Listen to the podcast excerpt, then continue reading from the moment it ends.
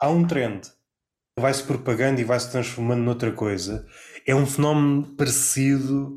Continuam a existir fotocopiadoras ou scanners, fotocopias uma coisa e se fizeres a fotocópia daquilo que acabaste de fotocopiar e assim sucessivamente há um ponto, a partir do, qual, ponto a partir do qual tu já nem consegues fazer bem ligação com o original. Bem vistas as coisas, esta é a cultura do mime, a cultura das redes sociais. Às vezes é plágio, apropriações, depois apropriações parciais, reconfigurações. É, é aquele filme do Everything is a Remix, né? Talvez o Tico levou isto, tornou isto uma vertigem, a velocidade, não é? Ah, sim. sim um historiador do meme pode ser que consiga ainda fazer esta trajetória, mas facilmente perdes o rastro da origem. Às tantas torna-se ah, outra coisa. Eu gosto muito de pesquisar as origens dos, dos memes. Eles tentam ir buscar pelos hashtags e por toda a forma possível, ver de onde é que surgiu o meme, quem é que depois partilhou e teve mais sucesso. Há muitos vídeos e é muito conteúdo. Faz mais impressão, é tipo, estou no direito deles, mas até temos exemplos em Portugal e tudo mais, em que o conteúdo que eles fazem é tipo, está um vídeo a dar, eles estão a, a fazer um reactzinho e fazem um vídeo de 10, 15 segundos, tem aquele vídeo que já vai puxar views, tanto por causa dos algoritmos e tudo mais, por estar ligado e estar a ser um. Eles próprios no TikTok e no Insta dão tipo, ok, pega nisto, ou no YouTube até já, pega neste vídeo e usa como base para a tua, para a tua criação de conteúdo, não é? Então já estás a usar aquilo e, e metes o vídeo de uma gaja qualquer fazer alguma coisa e tu reages e até usas formas de formas de entreter batidíssimas, desde ter água na boca ou, e vais cuspindo, ou, esse tipo de mecanismos muito básicos, ou até aquele clássico lip sync de tens um vídeo qualquer que está na moda porque algum do Big Brother é labrego ou, ou a Bernardina ou o que é que ela se chamava e tu metes uma cena da tua vida ou com os teus amigos então a recriar esse momento e o TikTok também era a base disso é pá, que, é, que estranho que estranha forma de vida não querendo ser sempre velho do Restelo. Consigo ver alguma magia nisso. ah, claro, há, há, sempre, há sempre qualidade. E consigo ver uma magia porque sei de onde é que parte. Isto partiu tudo de uma cabeça que. E é engraçado como andamos a repetir as mesmas coisas desse artista nos últimos. Nas últimas décadas, isto partiu tudo do Duchamp. Este mago Sim. de tirar a cena do contexto foi o artista mais fundamental, não no sentido de ser o melhor, mas no sentido em que foi o que teve mais filhos. Não, não houve dois artistas fundamentais no sentido trazer algo novo para a arte. De um lado foi o Picasso, do outro lado foi o Duchamp, mas o Picasso não teve. Já tenho utilizado esta, esta expressão num podcast que eu tenho. Nós somos filhos do urinol. Sim, sim, da fonte. Na altura pioneira de tirar uma coisa de contexto, virar, partiu dele. E nós fazemos isto já quase instintivamente. O que é que mudou entretanto? Velocidade, sim, tornou as redes sociais numa espécie de centro de fotocópias. Se parares um bocado e é difícil parar nas redes sociais. E para o baile. Alguém tem por aí um original? Fica tudo a olhar uns para os outros, ninguém sabe o que é que é um original. Andamos a passar fotocópias uns para os outros. E mesmo os humoristas não estão a salvo. Às vezes andamos Sim. a passar fotocópias uns para os outros. Sim, mesmo aqueles que dizem, ai, cadê o plágio? E depois vai saber, ele está a usar o mesmo ponto de vista daqui. Às vezes sem querer, não é? Às vezes pode ser só criptonésia, né? O século XXI tornou-se um grande centro de fotocópias. Estamos aqui a falar um bocado de cinema e até ver a trajetória dos filmes, se é melhor, se é pior. Interessa-me, por exemplo, no meu particular, que o filme deu uma visão. Percebes ou o crescimento ou o decaimento de uma certa ideia quando há várias versões do mesmo filme. Por exemplo, a Alice no País das Maravilhas. Há tantas versões, Sim. prefiro os antigos. Está aqui uma visão. Há qualquer coisa Sim. que me leva para o outro lado. As novas versões não me levam para lado nenhum, porque qualquer um conseguia yeah. fazer mais ou menos aquilo. As primeiras versões, aí tu percebes o olhar, o olhar de quem fez aquilo. O olhar muitas vezes aguçado por a falta de recursos a primeira não é igual à segunda, a segunda não é igual à terceira, a terceira não é igual à quarta, e ganho muito mais em regressar àqueles filmes do que as versões mais recentes. Esse não posso comentar porque acho que só viu do, do Johnny Depp, ok. Portanto, ah, mas, mas uh, é uma recente. Há um em stop motion. Tens um tema recorrente que é sempre aquela história do Billy Myling do distúrbio de personalidade, que ele tinha 27 personalidades. E tu estás constantemente não, não sabes essa história? Não, não. Pá, mas isso já foi explorado e acaba por ser explorado mesmo não sendo ah. diretamente, sei lá, com o Fight Club ou assim. Tipo, ah, sim, sim, sim, sim, sim, sim, sim, sim. E depois tens aquele ah, do, sim, sim, sim, sim, sim. do James mas, McAvoy, ou que é, que é o Split, okay. que é terror, que também é o gajo que está dividido em web sim, personalidades. Sim. Ou, ou seja, mas, mas essa ideia, essa ideia, por acaso, essa ideia saltou da literatura para o cinema. Mas, mas uh, supostamente o gajo existiu mesmo. Depois fizeram o livro sobre ele, mas que o gajo tinha sido absolvido de alguns dos crimes porque realmente não era, não era aquela personalidade. De haver uma espécie ah, de desdobramento. O gajo da Ilha do Tesouro, Robert Louis. Há muita gente que explorou esta coisa do desdobramento. Claro, claro. Há um conto muito fixe de um, um gajo que também escrevia humor negro, que tinha one-liners do caraças, mas ele tem uns contos. É um conto em que tu começas no cada falso, um gajo pendurado e depois há outro que consegue fugir e às tantas tu percebes que eles eram a mesma pessoa. Aquele gajo que fugiu, no fim de contas, era, era a vontade dele, daquele que permaneceu. Yeah. Há outras ideias, mais recentes. Ideias Sim. à volta da, da terapia. Para mim, acho que é o maior lugar comum atual. É haver um terapeuta, é haver cenas Uhum. à volta da terapia. Epá, não há nenhuma série ou filme atualmente que não meta terapia ao barulho. Não há, não é, é difícil. Também estás a representar a realidade, né? estás a imitar a realidade, a realidade é que agora Aí já podemos discordar. Eu não sei se o papel do cinema é imitar a realidade. Parece-me que é aquilo que tentado a fazer nos últimos tempos, mas não me parece que seja, pelo menos, aquilo que me agrada no cinema. Sim, nem todo, nem todo o tipo de cinema tem essa obrigatoriedade, nem todo esse tipo de conteúdo. Eu gosto muito de tudo o que seja o mais surreal e o mais fora possível desta realidade aborrecida, né? Ah, O cinema que me agrada é, ok, tem de ter aqui um sol de realidade, caso contrário, não consegues perceber para onde é que aquilo vai. claro, claro. Mas a linguagem, por vezes, não tinha nada a ver com a linguagem corrente. Se falares com um guionista, com alguém ligado ao cinema, com uma série, muitas das preocupações, ah, isto na vida real não acontecia. Sim, não, será que isto tem importância? Atualmente tem uma importância tremenda.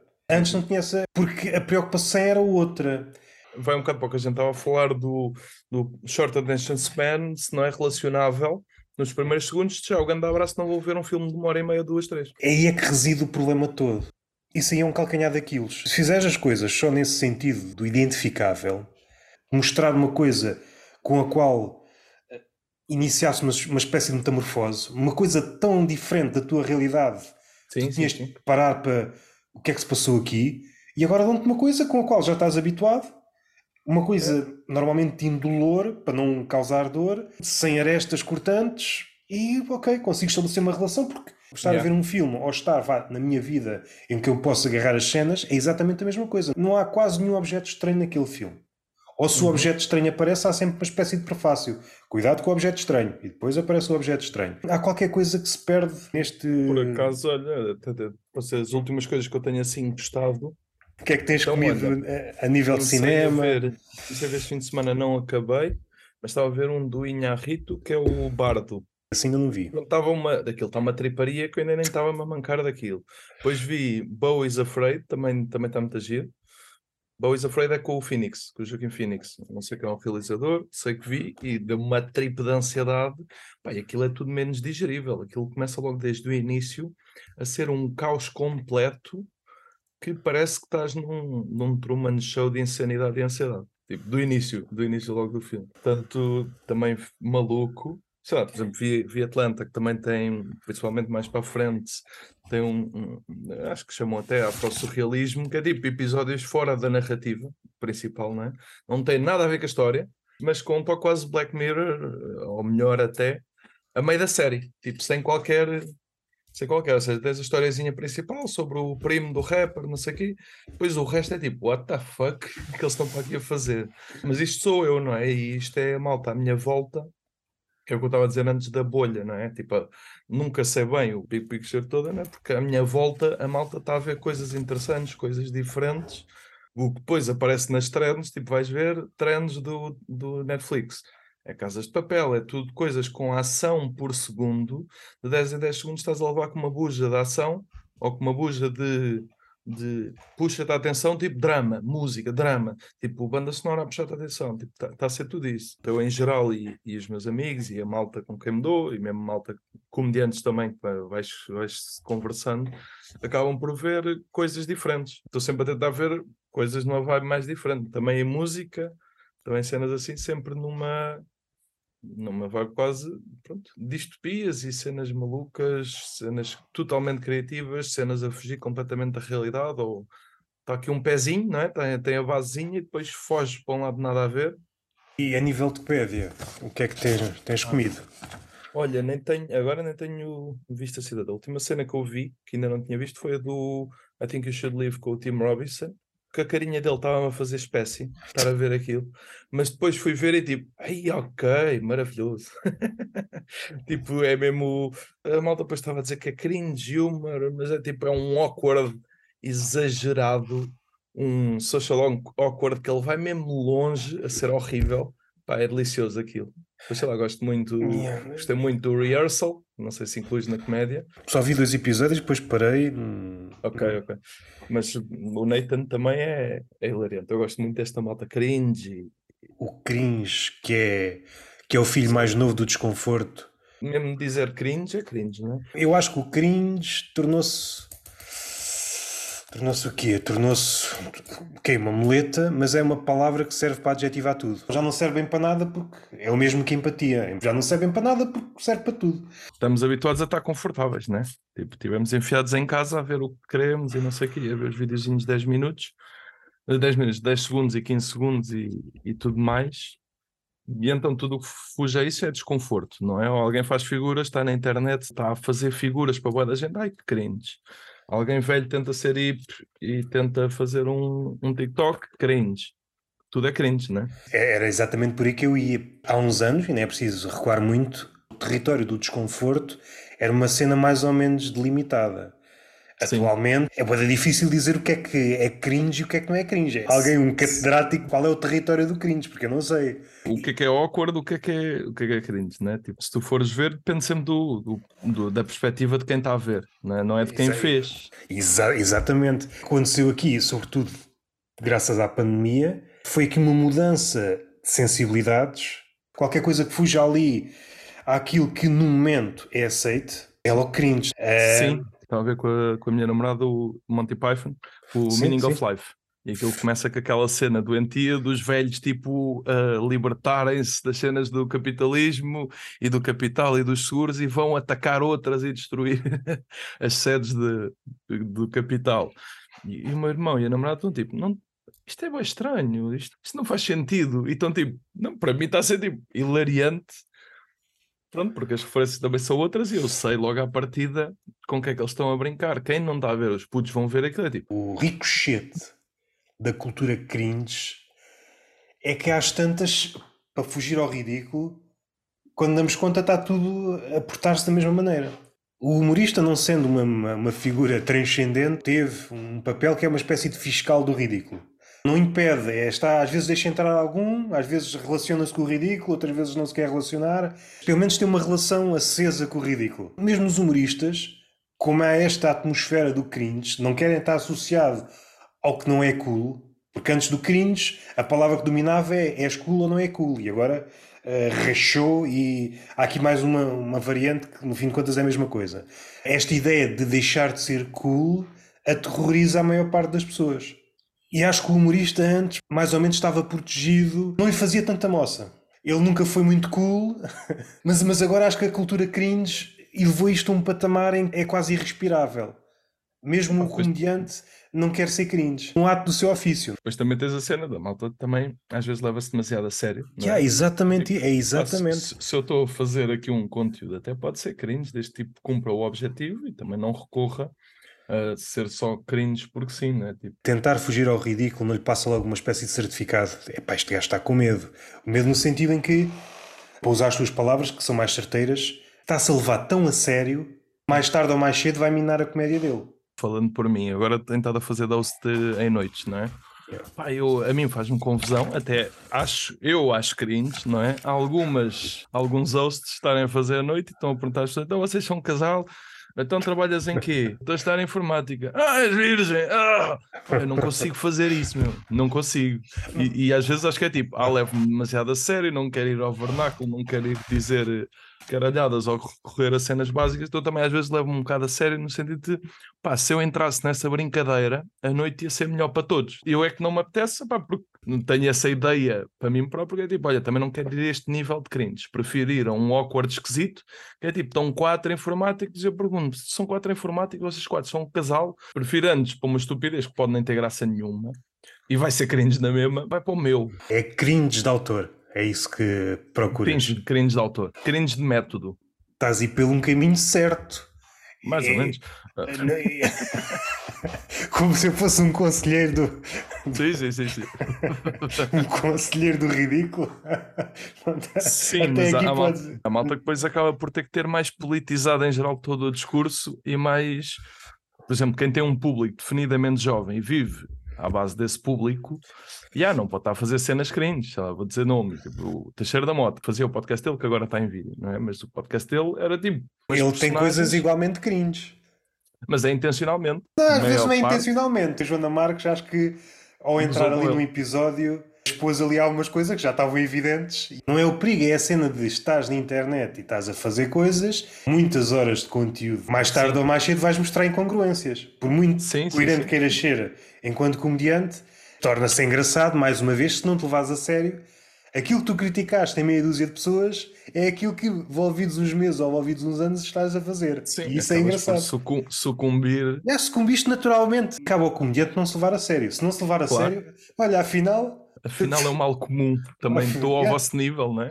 Estava a dizer esse exemplo em específico porque para mim é tipo, é tanto ele como o Coutinho Vilhena eram tipo marcadores da linguagem dos putos. E isso é Concordo, concordo. Ah, isso é duro. E tipo, não foi, se calhar não foram eles que inventaram, mas começaram a dizer Sim. em meios de divulgação gigante, é isso é duro, puto. Este tipo de expressõezinhas e de repente tens todos os putos a falar dessa forma, tens uma série de novos comediantes que vão para o palco falar exatamente dessa mas, forma. Mas aí, é ok, cringe, casa com aquilo que eu estava há pouco a falar dos cineastas tu deves ser crítico. O teu material é a palavra. Depois, como sim, entregas, sim. se é mais palavra, se é mais corpo, deves ser crítico em relação àquilo que estás a dizer. E eles, de forma direta ou indireta, trouxeram algumas formas novas, outras foram buscar de uma envolvente, mas, regra geral, a linguagem empobreceu.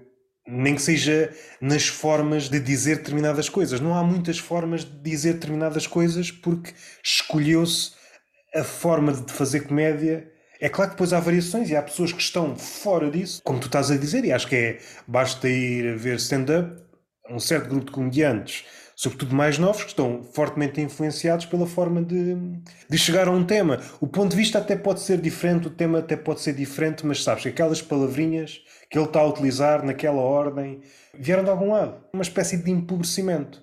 Normalmente quem vende essa bolha privilegiada tem uma espécie de horror à palavra. Uhum.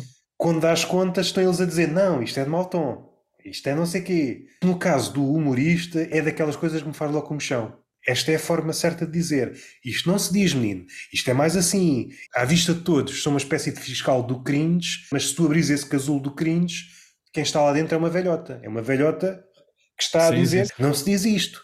E em todas as artes que partem da palavra nessa aí eu até que chocou mais, ou pelo menos que eu fiquei mais assim, de vir dizer, ah, não se faz piadas com isto, foi o, assim dos últimos tempos, foi quando o, Fernando Rocha veio dizer, ah, não se faz piadas com Ângelo Rodrigues. É daquelas coisas.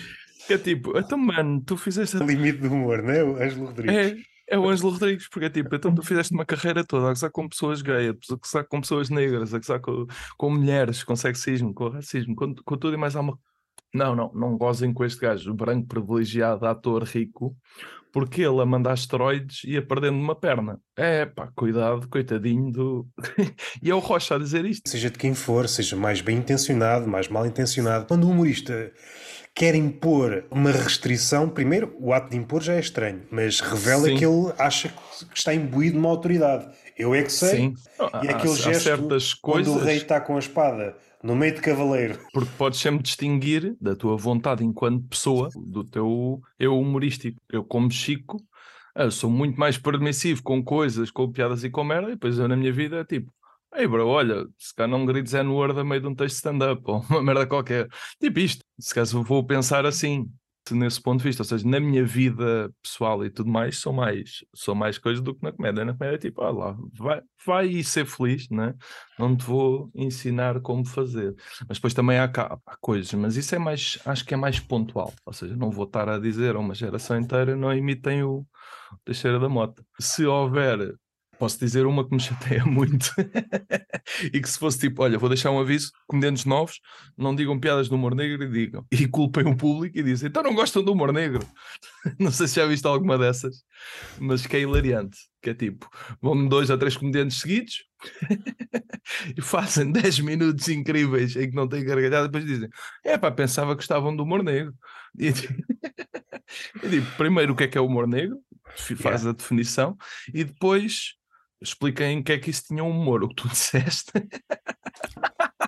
o comediante até pode ter razão em relação ao público estás num sítio em que sim, sim, aparecesse sim. o comediante que aparecesse, não ah, havia ah, qualquer reação. Há noites, há noites, há noites, assim. dessas. Há noites assim, podia aparecer o Dave Chappelle, estão com a cabeça no outro lado. Essas são exceções. Sim, sim. Agora a malta culpar o público por princípio é logo assim à cabeça. É. Estava a dizer essa porque já tem sido recorrente, tipo, quer seja em noites de open mic e cenas assim. De vez em quando há um que lembra-se e diz a mãe: Até eu não gosto do humor dele. tá, mas isso, isso, também é engraçado. É para imaginar para, isso para também mim, parece uma é entrada. É hilariante. Sim, sim, sim. Para mim é hilariante. Para mim é a melhor parte do set, a maior parte das vezes. mas também é mau. Não sei, não sei também como é que tem estado a nível de ir a Open Mics, daqueles que são rodízio vão que uns oito todos seguidos. Já falaste da tua noite, mas recuando um pouco, o que é que te levou a, a criar uma noite? Sentiste que que precisavas? Eu já andava com a ideia de fazer há algum tempo. Pois é assim, eu sou de Mafra. Faço stand-up também há muito, muito tempo. Não fazia regularmente, agora tenho feito mais regularmente e, e uma stand-up também vive muito do, do ritmo. Estar em palco todo esquizofrénico, bah, bah, bah, bah, é o que sinto que resulta melhor e consigo manter performances mais regulares, digamos. Porque eu sendo Mafra, muitas vezes tipo, não há cá stand-up em Mafra. Agora tentei organizar, tem sido o Camilo, até fui atuar uma vez e, e foi fixe. Acaba por ser um sítio muito difícil para a arte e para a cultura em geral. O público não está muito habituado, não é essa. Só para casamentos, tradição. é isso? É pá, sim, só casamentos reais. Eu até fugi, era para ir lá fazer conteúdo a gozar, mas depois acabei por fugir um bocadinho. Não te queres associar à família real, é isso? Não quero. É uma piada que eu adoro em relação à monarquia, do Daniel Carapeto, que eu acho que ele só fez para o Twitter. Eu lembro-me de ali no Twitter e ficou tipo, ui, que mantra contra. Até tenho na minha família alguma malta assim meia monárquica. E então a piada é, é bem simples. Não quero estar a enganar, mas é os reis são eleitos pela cona da mãe deles. E, e é tão simples e é tão maravilhosa. E é verdade tinha vontade de ir lá fazer meio vox pop ao casamento real. Dava vontade de ter uma cartolina com essa piada. Isso estava com, com as, normas da APA. É? o que é que acontece? Eu nunca atuava e eh, nunca atuava. Atuava tipo, atuava uma, duas vezes, depois parava três ou quatro meses, depois voltava a fazer um open mic, e depois era muito à base de open mics. Um gajo não recebe, ou recebe tipo 5 euros e tipo, bacana. Não compensa a deslocação, não é? Não, claramente não compensa, não é? De Mafra a Lisboa ir e voltar são pelo menos 80 km, isso está pelo menos 10 paus em gota, mais 3 ou 4 em portagens, portanto acaba por ser um bocado. E depois é também o que vive muito, principalmente em Lisboa, Uh, vive-se muito os open mics, né? Tipo, não há assim tantas noites. Tipo, no Comedy Club pagam e tens ali, mas vais a um open mic, fazes 5 minutos. Se fodes esses 5 minutos, queimas-te um bocado ou bombas, pronto, vais lá daqui a 6 meses. Tens que esperar uns quantos meses. vais yeah, refletir o castigo. 6 meses, seis meses preparei texto, vais ter que andar aí a rodá-lo em boa de sítios até voltares ao Comedy Club para seres boa no Comedy Club. Acaba por ser duro, acaba por ser duro. E depois tens muitas noites em que a malta também, isso tanto em conversas com, e posso dizer, eu, com o Ruben Branco e tudo, que eu gosto muito sempre das opiniões dele, sobre um bocado o profissionalizar e o levar as noites a sério, tipo preparar as condições para os comediantes atuarem, tentar pelo menos pagar qualquer coisa, não é? E, e acho que isso falta sempre um bocadinho a ver noites em que há qualidade. É? Eu tenho, eu tenho estado ali a, a, fazer. Surgiu até de um contacto de um amigo meu que tinha trabalhado com ele. Quando eu estava numa altura, estava numa altura má da minha vida, estava a vender eletricidade porta a porta. e então ele, ele mandou -me mensagem: Olha, está aqui um, um gajo daqui de um bar, uh, o dono do bar que está a fazer cenas culturais, eles estão a fazer jams, estão a fazer uma data de uma data de cenas, música ao vivo, Poetry Slam, tem feito uma data de atividades. E eu acabei por ir lá falar, que ele sugeriu-me, fui lá falar com o dono. E, fui, e, pronto, foi a primeira vez que organizei noite sozinho, mas era um bocado com essa vibe de pá, não é profissionalizar, mas um bocadinho. Ou seja, todos os convidados têm estado a pagar qualquer coisa, comida e bebida, pá, porque acho que falta, não é? As noites acabam por ser open mics, tens noites boas, pá, mas depois tens noites duras, não é? Tipo, que acabam por não ter cabimento nenhum, depois ninguém é pago, ou o gajo que organiza faz host e recebe, e depois os outros não recebem, nem o headliner, nem nada. E a malta vai ali, não é preciso dizer nomes de noites, mas tipo, a do Malandros resulta bem. Eu gosto, gosto dos Malandros, por exemplo. Mas tens ali uma série delas que são difíceis, tens noites duras, tipo, e posso dizer, tipo, o Mouse tem telheiras, né? Tem noites fixes, mas depois tem ali noites muito difíceis, depois há malta que acaba por fazer 10, 15 minutos logo de início e acaba por matar o pouco público que lá está durante a semana. Também deve ser difícil encher aquilo a uma quarta-feira, isso. Então acaba por ser difícil, mesmo fazem no fim. Eu lembro-me de ir uma vez no final e, yeah, man, vou tentar sequer. Isto até foi uma do que eu ouvi do Ruben, que foi atuar no outro dia. O público estava cansado e ele atuou sentado. E eu, porquê é que tu és sentado? Então, tipo, a malta está cansada, para que é que eu vou me pôr aqui aos berros a tentar, tentar pô-los noutro mood não é? Vou dizer assim, e se eles estiverem na vibe estão, se não tiverem, não estão. E eu ali no most até fui, tentei, não, eu estive ali a cavar, a cavar, a cavar. Ai, Nossa Senhora, acabo por haver muitas noites, tens muito open mic. Pá, isso é difícil garantir qualidade aos bares, não é? O que parte aqui também do, do princípio é tu também negociar as condições com os bares fixes. Não vais aceitar 50 paus para organizar uma noite de média. Então 50 paus dá aqui, dava 25 para ti, 25 para o headliner. Isso é bada pouco. Para tudo, não é? Yeah, yeah, yeah. Pelo menos no início. E tenho uma noite, já não preciso fazer mais nada na vida. Por exemplo, até podemos fazer uma espécie de roteiro. Que coisas é que entram em consideração para uma noite? É que é semanal, quinzenal, mensal? É, é como?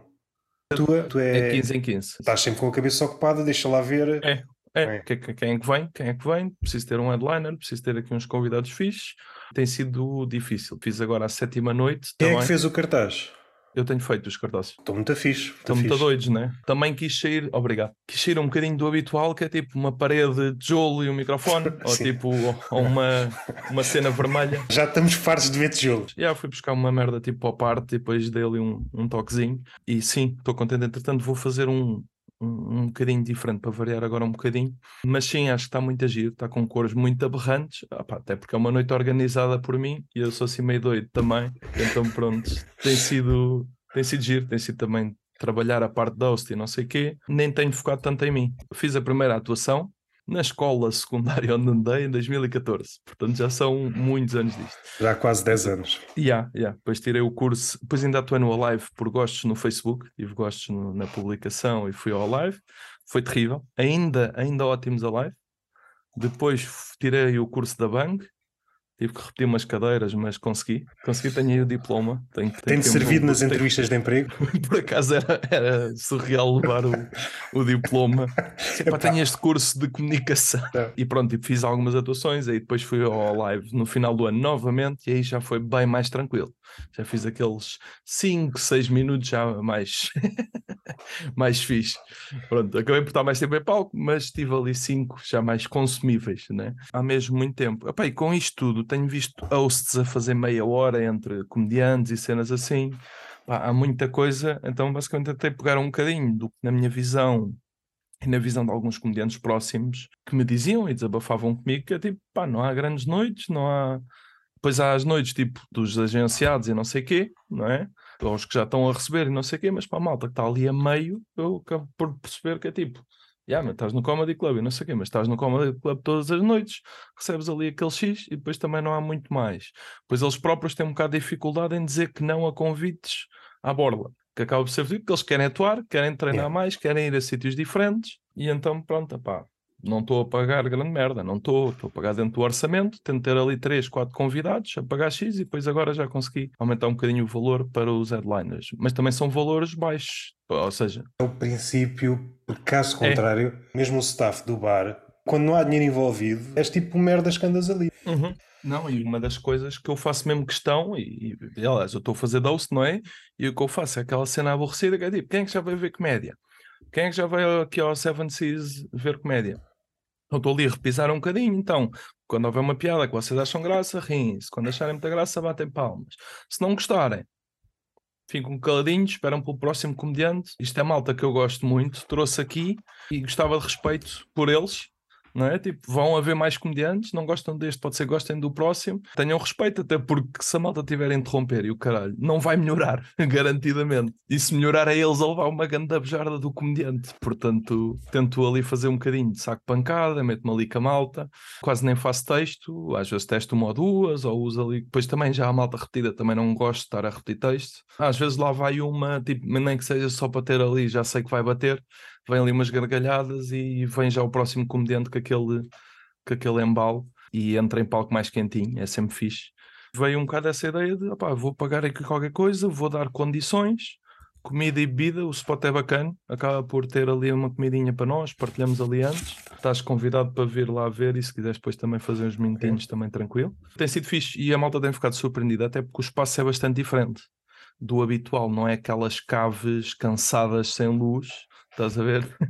o habitual é tipo, há aqui um bar todo fodido que tem um. O, o palco acaba por ser. Vamos para lá para ver comédia e se tivermos azar, morremos lá também. Sim, Vamos sim, lá sim. para morrer, não é? Ainda é a sétima noite, temos tentado resolver os problemas, quer de, sei lá, barulhos na cozinha, isso tem estado tranquilo, porque há bares onde a malta, eu lembro-me de um sítio onde eu estou a atuar e há um bacana que traz o gelo e está a picar mesmo, está no balcão a bater com o saco de gelo.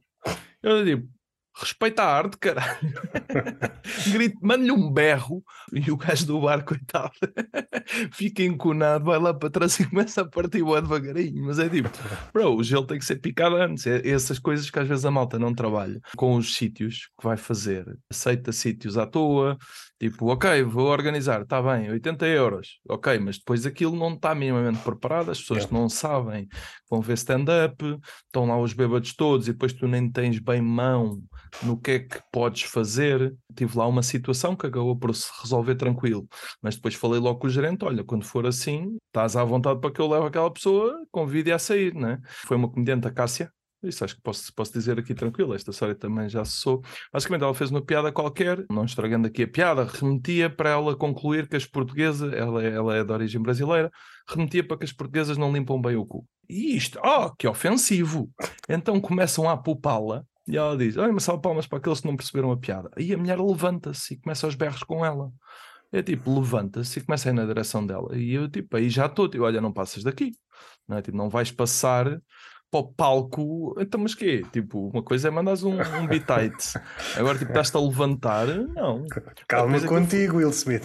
Ya, ya, ya. E depois aquilo foi salvo até por um gajo muito bem disposto, que é o Jorge, tem ido lá da vezes. E o Jorge levanta-se e diz: Pá, eu sou o Jorge e não limpo bem o cu. Tipo uma merda assim. Um gajo do público, tranquilo, e aquilo seguiu. A, a Cássia até lidou bastante tranquila com aquilo. Ela estava bastante nervosa, mas lidou bem. É esse tipo de coisas que queremos estar preparados para que não aconteça aos comediantes, não é? Estou ali a levar a malta ainda a Cascais, que ainda é um bocado longe. E quero um ambiente fixe para os comediantes irem lá, estarem à vontade, tem ido lá malta incrível, noites muito fixe. Acho que só houve uma que não teve assim com tanta gente, estava a chover como caraças. Aquilo é tipo meio esplanada, vê-se o mar, e é assim coberto tipo com um acrílicozinho, tem umas plantinhas, umas cenas por cima, então quase nem percebes que é tapado por cima. E acaba por ter uma vibe muito fixe. Se a piada falhar, em vez dos grilos, ouve-se as ondas do mar. Yeah, yeah, yeah. Não sei se dói mais, se dói menos. Não sei. Olha, já- estou num sítio onde só vi, ouviu-se claramente grilos numa, numa piada que eu falhei e foi tipo, nice. Estavas no campo, é? Aquilo foi tipo no meio de um jardim em Alvalade, uma ideia maluca, pá, de tributo ao Robin Williams, vê lá a maluquice que organizaram para ali. Não correu propriamente bem a ninguém, mas aquilo foi muito agir. Foi o Lucindro, foi o Nuno Curva ainda. Aí lembram que não correu propriamente bem a ninguém. Aquilo foi muito duro. Mais uma vez, foi tipo, what the fuck que a gente está aqui a fazer? A única coisa que talvez resultasse era fazer uma espécie de documentário, porque já sabemos que vai haver um falhanço. Começamos já a gravar um documentário. Justificar o, o cringe. E é isso mesmo. Vamos documentar este descalabro que vai acontecer. Porque não é se acontece ou não acontece, vai acontecer. E até seria engraçado eh, cada um dos participantes fazer previsões. Qual foi o primeiro festival a pôr comédia? Foi Mas o é Ótimos um- Alive. Mas aos poucos tornou-se um sítio que os comediantes querem ir. em geral, pelo menos para os que não são headliners, costuma calhar a horas decentes, em que não há grandes concertos ou concertos assim mais, mais de início de tarde. Tenho essa ideia. Passou a ser um sítio onde começámos a ter bastante comédia. Eu lembro-me quando foi, eu acho que foi mesmo a primeira. Lembro-me do César Mourão dizer muito mal de dar oportunidade a comediantes em eventos de música e não sei quê. O César Mourão disse bué da mal. Tipo, há aqui malta que não tem X atuações e vem para aqui, tem a Mas oportunidade. o César Mourão é daqueles que se puser o microfone à frente, não é preciso 10 minutos até que ele diga merda. Ele é muito bom. Tem coisas que já me contaram eh, muito boas da personalidade dele e eu fiquei, ah, sim senhora, parabéns. E ele ali até diz muito a mal, numa entrevista para a RTP, que aquilo era, tinha a cena da RTP e da Caixa Geral, diz bué da mal darem oportunidade a comediantes e ele vai para lá, leva a banda e canta durante uma hora e meia. Durante a hora dos, dos cabeças de cartaz, tipo, aí Muse a tocar ou assim, está ele lá com a banda inteira e tipo, foda-se, tu vais-me dizer mal de fazer comédia aqui para putos e não sei o quê, tipo, Bro, eu, eu atuei para aí às duas da tarde, ou às três, meu. Tipo, ninguém sofreu com isto. É o problema, como entram numa órbita diferente, isolam-se do mundo. Há pessoas que é flagrante. Quando estão a fazer aquilo que fazem, até parecem. são boas. É impossível dizer que o César Mourão é mau a fazer aquilo que faz. Em contexto de conversa. Ele faz o quê? Não sei. Agora fiquei na dúvida. Disseste que ele tem uma banda, acho.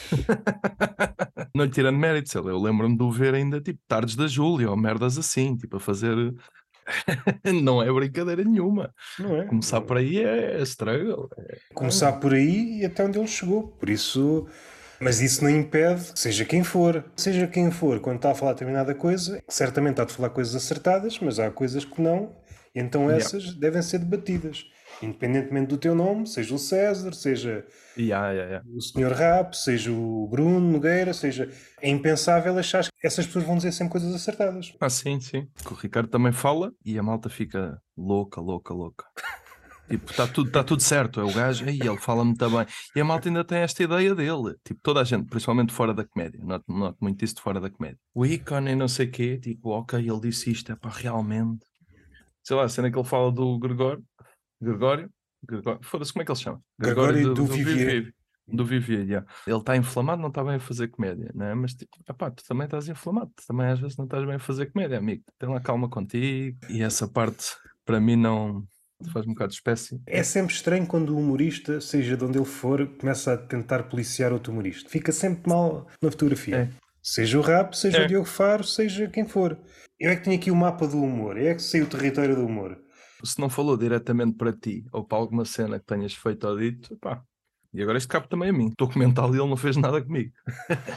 não, mas uh, yeah, eu posso. Eles não vão ouvir, em princípio. Uma das coisas que me faz confusão esta, hum, esta recepção unânime a todas as palavras dele. Até acho que ele voltou a fazer uma tier list do humor, não foi? Que eu acho que volta e meia pedem-lhe ele, ele está no direito de fazer uma tier list dos melhores humoristas desconhecidos nacionais. E acho não que fez há... quase a mesma que fez há uns anos atrás. Se a memória não falha, se frisou um, um ou dois comediantes. Uma delas recordo, que é a Diana Nogueira. Foi agora, não é? Falando foi, foi. Diana, gosto, gosto bem da Diana. Gosto muito dela. Um, e não sei se frisou mais algum. Não sei se. Pois, quem me disse até foi malta fora da comédia, mas que tem ido lá ver as noites no Seven Seas e a Diana foi lá. Disseram: Olha, foi lá um. A, a que foi lá atuar no, na tua, nas tuas noites, o Ricardo disse bem dela. Eu assim. Ah, aí ele está certo, realmente ele às vezes acerta, não é? Mas nem sempre. E aí dá para ver o poder das palavras do Ricardo. Pessoas que estão na comédia, seja fora. Eu também vejo aqui Sim. na vila onde eu estou e não me vão pôr nenhum processo por dizer yeah. que prefiro sombra. Basta ele aconselhar um livro, de repente há uma pessoa que nem lê e vai comprar o livro. Passo das apresentações de livros, seja do que for, está lá o Ricardo. Vai o Ricardo. Vende pelo menos mais meia dúzia. As pessoas sim, podem sim. não ler o livro, mas sabem que. Mas compram porque o gajo sugeriu, e aí o gajo é. sugeriu o livro, segue, segue aquela onda marcelista, né? Um... Sim, sim. mas, mas agora os youtubers também fazem isso, meu. Os, os putos youtubers, tipo, sei lá, aqueles das polémicas, tipo o Endó e, o, e os numeiros, que já estão em tudo o que é escândalos de apostas e de incentivar putos ao Forex, também metem-se tipo, pá, leiam este livro, pá, ler um livro por semana e não sei o quê, e começam-te a sugerir livros de investimentos e merdas para os putos. É tipo, what the fuck, meu? Estás em, estás em vibe agora, meu? Tipo, leiam este aqui.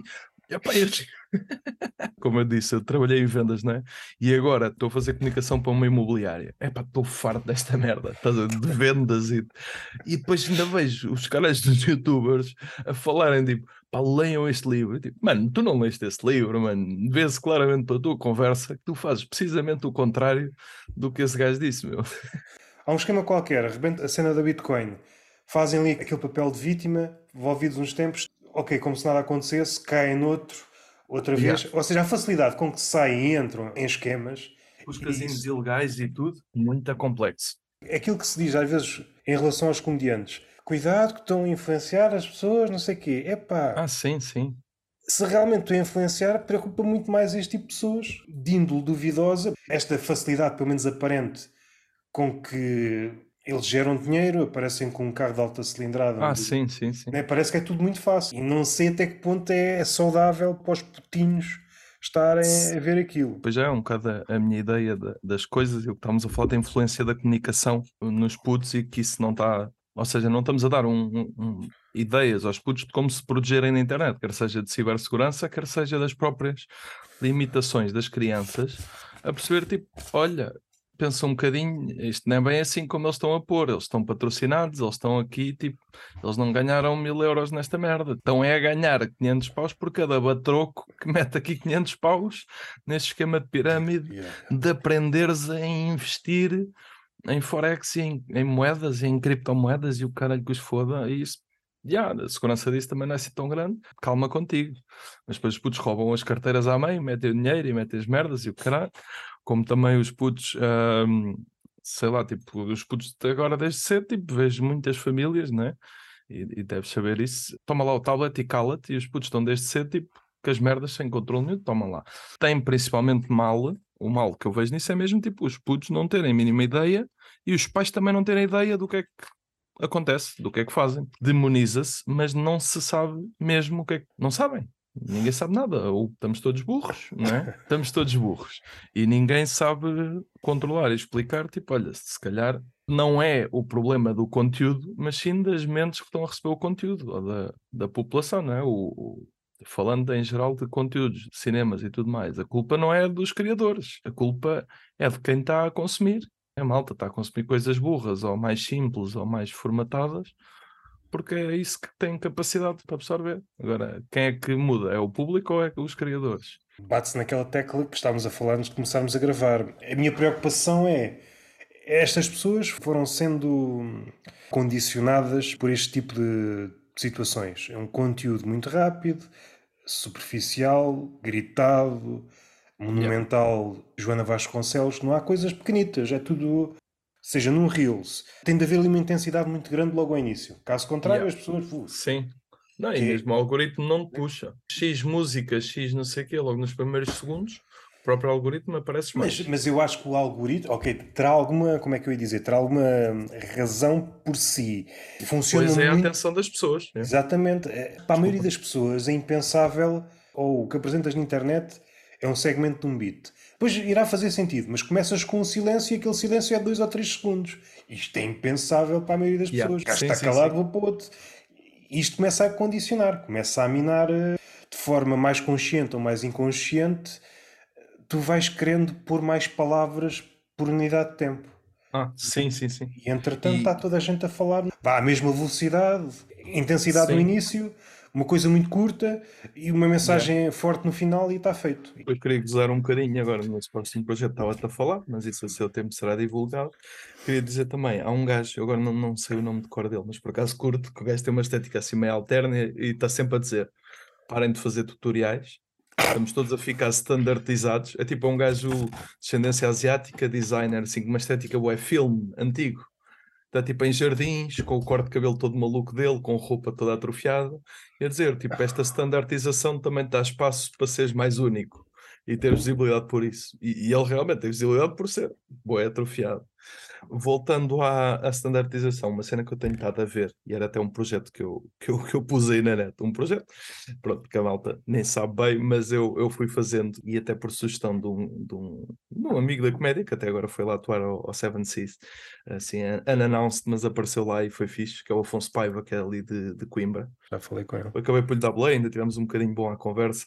Ahm, e ele até sugeriu, porque eu tinha posto a gozar Open Mic Tour e pus uma série de datas. E ele sugeriu mesmo que eu fizesse o documentário. Tenho uma boa parte gravada, mas depois houve ali uma parte em que ia acabar bué down. A noite que eu queria fechar aquilo, que era quando ia ao Comedy Club, não correu assim tão bem. Então estava bué down, ainda por cima corre mal e está a dar Radiohead no Comedy Club. E eu tipo, ei! Estás a ver? Então, tipo, eu assim, ia fechava isto boeda, boeda agressivo, não era? Não era boeda louco. Mas o que eu me parei com, pronto, estava a fazer uma espécie de investigação sobre qual seria a estética, o que é que eu queria fazer para ser um bocado diferente. Depois as cenas que tu vês, que tu vês agora de stand-up, e estavas a falar nos Reels, é o quê? É letras amarelas ou letras brancas, tipo legendas garrafais, né? E tentas que o som esteja bom, né? Porque tens de ter som bom, a imagem Sim, minimamente, senão, senão o tchau. E sem o som acho que não há grande coisa a fazer. O som tem que ser ainda melhor que a imagem. O resto Mas- podes, podes mexer um bocado, mas o som não. Que eu agora também tenho estado a tentar investir um bocadinho lá para, para a noite a organizar, é ter vídeos bons da malta, para a malta pôr e dizer: Olha, foi aqui e eles filmaram e tive aqui vídeos bons. e que isso também faz a diferença entre comediantes bons quererem vir atuar ou não. Sabem que ali conseguem tirar ali uns 30 segundos para um reel para bater uns quantos milhares de views e um cloudzinho. Não sei se ainda se usa a palavra, mas, mas pronto, isto só para chegar ao ponto de que eu tenho estado a ver e, e, pronto, falámos também do Bob Burnham. Existe um canal de YouTube muito fixe que é Comedy Without Errors. Não sei se já viste. Já fiz menção aqui algumas vezes eles a mencionar exatamente o ser tudo igual. Plano aberto, plano fechado, plano aberto, plano fechado. Tens ali uns 12, 12 takes, nem é tudo gravado igual desde o Richard Pryor. Estás a ver? Desde o yeah. 60, 70, tudo igual. Netflix Special, entram todos com um grande cenário atrás, com boa da luz e não sei o quê, entram, a malta aplaude, câmera a rodar, tudo ali, tal, tal, tal. E as piadas todas ali, tal, tal, tal, tal, tal, tal. E sempre com os mesmos planos. Epá, e é absurdo. Não sei se já viste os episódios que eu estou a falar desse canal em que ele fala exatamente de quem tenta mudar um bocadinho. Quando ele falou do Bob Burnham e do Carmichael, não foi? Exatamente, do Gerard Carmichael e depois do Drew Michael. Também faz yeah, ali um, sim, sim. um testezinho que eu também tive a ver. Também está giro. Está uma cena muito diferente, mas está giro e tipo, sei lá, tem ali pormenores muito bons e que é feito pelo Gerard Carmichael, que teve a ser feito pelo Bo Burnham, portanto há ali uma escolinha a tentar pôr ali uma, uma vibe diferente. Também gosto muito disso e quando estava a pesquisar, eu depois comecei a editar e não fiz nada disso, ou seja, eu estava a exagerar na esquizofrenia da edição, ou seja, dizer uma piada em quase cada palavra são, é, em bares uh, é dita em bares diferentes. E faço ali um mix tentando centrar mais ou menos a minha cara e tendo ali um plano central estar tudo ali a bater certo em que estou. Está os bares a me dar à minha volta, então está a piada ali a bater. Só que pronto, eu não sou assim tão bom editor e estou destreinado e ainda não consegui fazer nada com aquilo. E pronto, estava a pensar incluir depois para essa versão final esta parte agora de eu estar a organizar e a tentar fazer algo menos open mic da vida. Por acaso já pensei numa coisa, mas será em casa. Se é stand-up, se não tem público, claro, são essas as referências, né? São essas as. Sim. Por exemplo, não gosto muito do Bob Burnham. Uma coisa é inegável. Depois isto em causa. E se tirares o público da equação, yeah. é, o que é que fica? Será que ainda é stand-up? Será que não é? E yeah, se yeah. é, dá para brincar aqui de outra forma. E só é isso... exatamente o desafio, não é? Porque andam todos os comediantes a receber milhões, não é? Chapa, como é que se diz? Chapa 3, não é? Tudo igual. E depois, puma, mamam ali com 1 milhão, 5 milhões, 10 milhões para fazer o special. E ou mais, fazem... ou mais, se for. A... Sim, sou chapéu e tudo mais, que recebeu não sei quantos. É esse aí aproximam-se. O Seinfeld recebeu 90 e tal para fazer um. Que essa era de gastar esse dinheiro em especiais acho que está a acabar. Netflix também já bombou. Sim, está na fase descendente. Sim, mas é porque assim também está tudo o mesmo modelo. Acaba por ser difícil. Eu penso no Jim Jeffries. Tenho que fazer grande esforço para me lembrar em qual do special é que ele diz aquela piada, porque depois o cenário está igual. Yeah, yeah falando sem saber nada, que é a melhor forma de falar, que é sem saber. claro. só, acho que só vale a pena falar sem saber, porque se souberes, porque é que vais falar? Tem que ser um ambiente mais intimista. Sim, sim, sim. A não ser que faças algo como, não sei se viste o especial do Adam Sandler, em que não, era não, gravado não, em muitas. Facilmente esquecemos que ele é um, um gajo, uma estrela do género de Kevin Hart, é outro gajo também yeah. estratosférico. Sim, sim, sim. Não, e, é incrível, eu gosto muito. E, e estando nesse patamar, não é problema. Ah, então podemos então... gravar em três ou quatro sítios, dentro e fora. As preocupações com o comediante mesmo topo em Portugal. Pá, tenho que fechar o meu solo aqui e tem que ser aqui. Se calhar tem duas atuações no yeah. mesmo sítio e depois cola um. Se calhar claro, faz isso. Isso todos fazem, isso todos fazem. Nunca vi nenhum, pelo menos acho que não. Ok, tirando agora, por exemplo, o Pedro Mata, que tem, um, tem uma coisa uh, Ainda não em, vi. em bares gravares isso em três ou quatro anfiteatros e, e, se calhar até num bar e se calhar até num formato de Bo Burnham fechado em casa. Ou mais uh, trabalho, pelo mais, menos. Mais trabalho. Num ambiente mais intimista, 30, 40, 50 pessoas, pode dar-se o caso de falhar. E depois... Sim, sim, sim. Fazes como eles fazem na Netflix, que é montar risos. Não é? Mas isso, isso é como a The Without Terrors diz, e, e, é tipo, primeiro, a maior parte monta reações e monta risos, tudo tranquilo. O Levante de Rir também, portanto. Mas Portanto, a gravação... o Levanta-te e ri põe risos, é? Não, não, não. Tipo, imagina, eles estão a gravar o tempo todo, pedem para as pessoas se rirem, pedem para não sei o quê, pá, estão a gravar boa da tempo. Estava a ver um bocadinho do De dia uma que eu forma ou de outra estão a pôr risos que não lhe pertencem àquela situação, Sim, é? sim, sim. Ou Ok. reações que não eram, não é? Por exemplo, eu tenho uma que estou-me a rir de uma piada do Serafim. Epá, eu acho que não me ri daquela piada do Serafim. Epá, isso era muito giro, tu queixares, desculpem lá, mas eu não me ri dessa piada. Quero que tirem esse riso daí. Até foi o Paulo Xavier que mandou, que nós fomos ver. E pronto, realmente a parte que nós nos rimos mais até foi uma que não era nada do texto. Foi eu que disse uma merda qualquer, pá, porque eu fui ao Lavanda de rir com ele e com, com a Yolanda. E ao lado, Yolanda Figueiredo, e, e ao lado estava uma senhora que qualquer piada ria-se para mim. Tocava-me assim no braço e ria-se. E eu estava tipo, ai é com caralho. Pá, e realmente aquilo não é o tipo de stand-up que eu estou habituado a gostar. Estás a ver? Está ali mesmo feito para ali, para aquele público, para aquele formato. E há comediantes que têm tido dificuldade em lá, que são gajos que matam em, quase todos os bares a que vão, né? e já se queixaram, porque acaba por ser estranho, ou porque não tens público, não é? Tipo, sei lá, acho que houve um qualquer que foi lá de tarde e não tinha quase público, mas depois nas gravações está cheio e não é bem aquele público. Tens esse tipo de. O público é posto em edição, é isso? Acho que sim, acho que sim. Não quero estar aqui a exagerar porque não analisei ao pormenor. Também uma brincadeira, isto é, não sei se posso estar a dizer, mas queria fazer isso no Open Mic Tour, de estar a mostrar público tipo do Kevin Hart ou assim, estás a ver, claramente do público étnico, onde eu não atuei. Estás a ver? E tipo, eu digo uma piada qualquer racista e tenho tipo público negro, tipo, num bar nada a ver, em que percebes claramente que é montado e está aquele público Não. a rir-se da minha piada. Ou, ou vá para um extremo, às tantas umas risadas do caraças e depois a câmera aponta para a plateia e está vazio. Sim, sim, sim. Mas isso é o meu talk show, portanto, calma. Ah, calma, ia dizer outra e ó, já foi. Estávamos a falar dessa cena dos risos, mas essa Ah, cena dos risos, isso vem bem atrás. No teatro Shakespeare já havia gajos infiltrados no A teatro. fazer. Isso aí não sei se atualmente existe pessoas dedicadas, pessoas que se riem com Ah, vontade. não sei se há essa profissão, não é? Atualmente. Pessoas se calhar fazem numa sem receber. E houve até coisas que eu. Houve até uma que eu não, não gostei muito. que Foi tipo: tens aquele gajo que é tipo o Betão, o Betão, mas mais fraco. Só Beto. Sim, era só o Beto, era só o Beto, um gajo nortenho que começa a dizer o que é que nós temos que reagir. Ou seja, quando entra o Rocha, temos que dizer isto. Não é? Tipo, puta que pariu, pobrejão, não sei o quê, e os camarões vão com uns aos outros. Eu dou tipo, ah, eu não vou dizer isto, mano. Tipo, então o quê? Sou obrigado a saber a cantiga, estou na missa, mano. Tipo, não, não é, não é. Logo aí, é uma mentira. Para ir lá ver aquilo à borla, acho que assinei um contrato qualquer e agora estou aqui a, a desbocar-me todo. O meu pai é advogado, estamos juntos. Ah, só para. O gajo está ali a fazer umas larachazinhas e a animar o público, tipo, eles se rirem, tipo, pronto, a fazer doce, né? Em vez do Marco Horácio, né? E então metem a uma rapariga, eu não sei o nome dela, é a Galga Moitas, e dão-lhe ali tipo 30 segundos, começa uma piada, tem ali um beatzinho, começa, a primeira não entra e tiram-na logo. Mas isto tipo antes do espetáculo começar, ela é que estava sentada na fila da frente, deve ter sido por ter participado naquela cena da Bang, Sim. do último a rir, ou que é? Devem ter posto, ela estava na fila da frente, olha, se quiseres vem ali um bocadinho. E tipo, e metem-na ali, ela diz ali uma, não bate, e tiram-na logo. Nos desenhos animados, um queijado e puxá-la pelo pescoço. Eia, meu, eia, doeu, sou-te sincero, doeu. E é Foi assim tipo- que nascem os traumas. É pá, sim, já, é tipo, foi mesmo. ah. Ou seja, foi ali feito na hora, mas com uma falta de sensibilidade grande, não é? Porque eles tinham ali tempo e ela podia dizer mais uma ou duas e não ia estragar o que ele estava ali a fazer, porque Yeah, ele yeah. também não estava estava a fazer aquilo.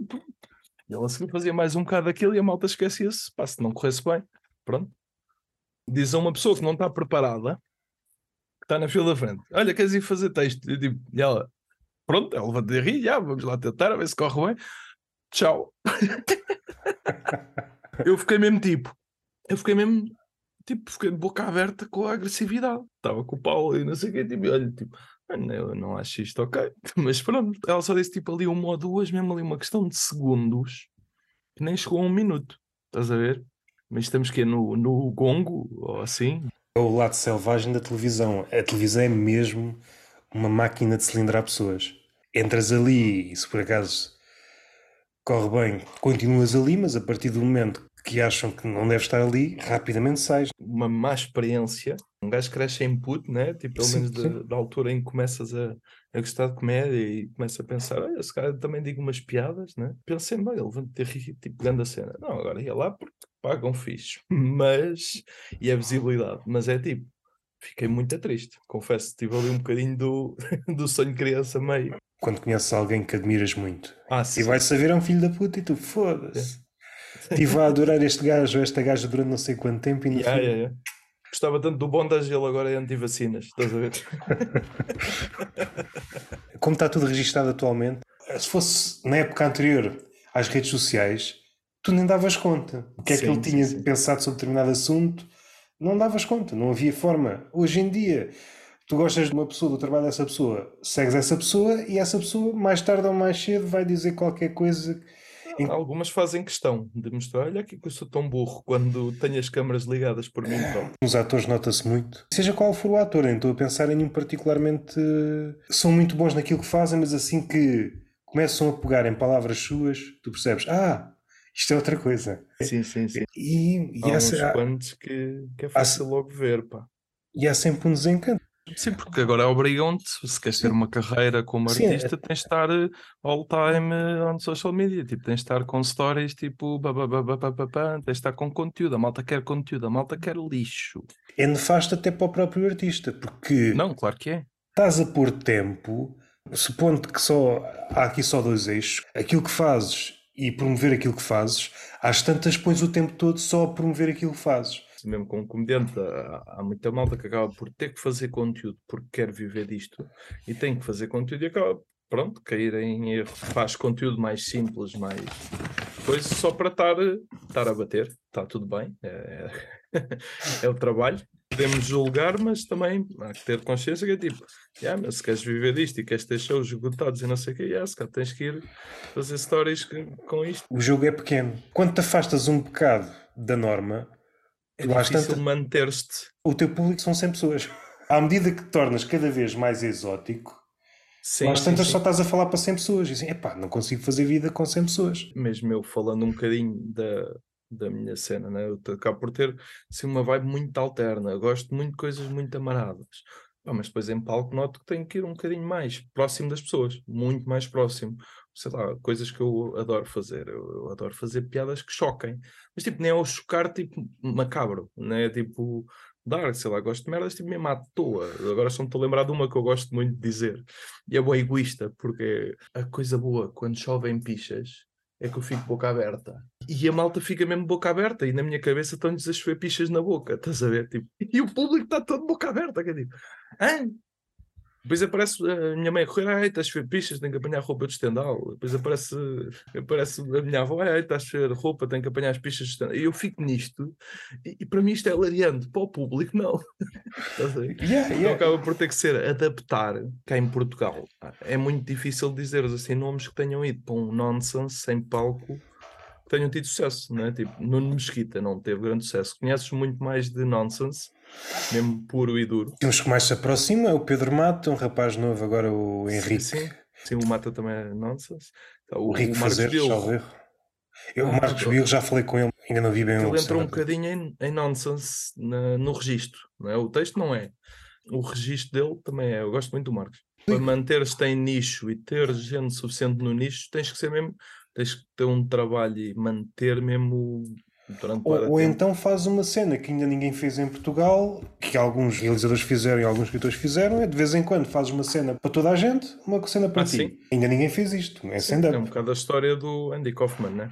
Por exemplo, Ter- Andou ali tipo a querer fazer as mocas dele e depois fez o, o táxi e tudo mais. houve ali uma altura em que ele rompeu com o táxi porque Ah, epá, sim, sim, não é isto. exatamente. Não é isto que eu Exatamente, quero para a é. minha vida. não é? Já não existe na cabeça como ele. Não foi uma cena de equilibrar, foi um corte. Eu só quero isto. Yeah. Por exemplo, o gajo que escreveu a Moby Dick, o gajo dizia: epá, alguns livros é para, é para mim, outros é para comprar tabaco. Vês um solo, ok, este é para as massas, depois faz um, epá, isto é só para 500 pessoas. É muito bom, Yeah. mas Sim, é só sim, para sim. 500 pessoas. Estava a pensar num exemplo, mas que é bastante diferente. é, Por exemplo, o- o Eric Andre. O Eric Andre não é propriamente só stand-up, né? Ele tem o show dele, que teve anos a promover aquilo e a tentar vender, e depois aquilo também não é bem stand-up, que ele entra ali. Mas a cena dos Estados Unidos é que o nicho continua a ter muita gente. O risco dele não é bem um risco. Risco era se estivesse em Portugal. Ok, queres Yeah. ir para o nicho? Vá, trabalha com 100 pessoas. Quer ver que tu trabalhas com 100 pessoas? Estava a abrir as manhãs, estava a comer pão Ah, yeah, como o César tinhas- Mourão. Ah, Sim, pois. sim, sim. Estes 500 que vão ver vão-se passar da cabeça. Vão bater punhetas nos próximos anos a pensar em mim. Uma cena só nossa. Depois volta a fazer uma cena para ganhar dinheiro para as massas. Depois as massas tens, ou deixam. tens o teu trabalhinho e depois à parte, olha, vamos aqui fazer isto. Sim, essa é um bocado a, a ideia do que eu- dos meus projetos e das minhas merdas, é que é tipo, depois é tudo tão rebuscado. E vou fazer isto como? Com orçamento? Não há orçamento. Quem é que me ajuda à borla? Ok, tenho aqui estes amigos à borla, mas também trabalho e tenho os horários todos fodidos. Ok, pronto, está o projeto aqui no. Está aqui o projeto para sair há, anos e anos, não é? É qualquer projeto. E é por isso que têm nascido muitos podcasts, que é um formato fácil de fazer. E Mas- depois param logo ao final de três. É fácil, às vezes tem-se uma tusa do caraças e depois a tusa, ao fim de 3 ou 4 episódios, Sim, se não bateu, se não chegou às 100 views ou às 500, ficas tipo, então, essa cena do. E, e depois é essa também, que eu não tenho mais dificuldade, pelo menos no projeto para andar. Eu sozinho acabo por ser. Tenho um bocado de dificuldade em trabalhar tudo sozinho, até porque acho que falta o filtro. Porque eu depois, de repente, está tipo o 50 páginas de doença. É tipo, alguém tem que chegar aqui e dizer: Espera aí, que isto também é só para ti, tens de pôr um bocadinho para os outros. Nem todos têm este cérebro tão deformado. Trabalhar com comediantes acho um bocado difícil. Pelo menos estas ideias do projeto, a malta dizer: Pá, isso é muita gira, não sei o quê. Então, é, bora sentar aí a escrever. Nada. Sentei-me com, com três, quatro amigos não comediantes e está tudo bem. Aliás, só um é que depois começou a fazer stand-up, fez uma ou duas vezes, entretanto está para voltar, porque eu quero, ainda por cima ele está está com uma moca pró Vasco Palmeirim e eu tenho gostado muito disso. Tipo, foi no outro dia à tarde, fez 5 minutos inteiros sobre o Vasco Palmeirim. Isso é ouro.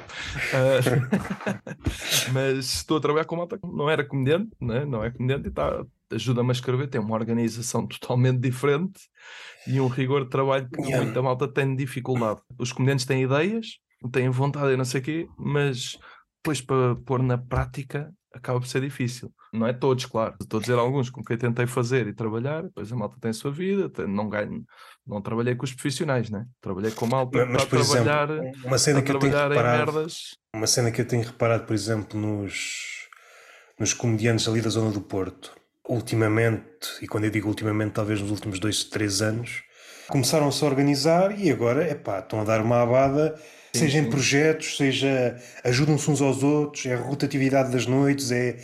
Criou-se ali um ambiente do caraças. É, e e aquilo que há pouco tem- estavas a falar, pagar ou não pagar, tem mais história. Isso aí esteve sempre em cima da mesa. Depois no próprio circuito lá do Norte, né?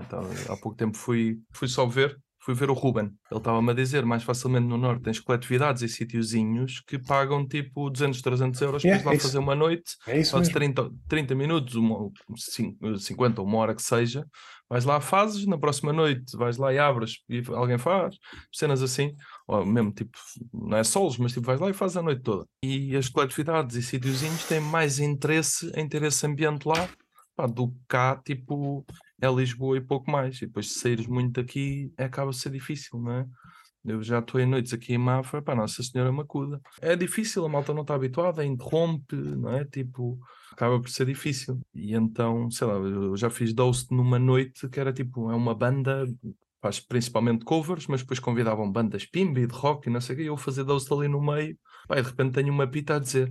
É pá, chama os músicos, vai-te embora. E eu, tipo, eu assim, eu esta hora também já não queria estar a fazer piadas, mas tipo, já vou fazer 5 minutos entre cada um. Não, acabo de fazer 40 porque estão a tirar baterias e guitarras e acho. É duro, yeah. Facilmente nos esquecemos que Portugal não é só, não é só Lisboa e o Porto. E mesmo em Lisboa também não tens assim tantos sítios bons e está a ser difícil encontrar sítios bons para para fazer. Quando dizes um sítio bom, é um sítio bom na ótica do público. Todas as condições mínimas estão. E, e teres público também. Teres Sim, público. pois sem se público. é fores, se organizares bom, em princípio o público vem atrás, mas vais ter que andar ali na luta, dá trabalho, organizar noites dá trabalho.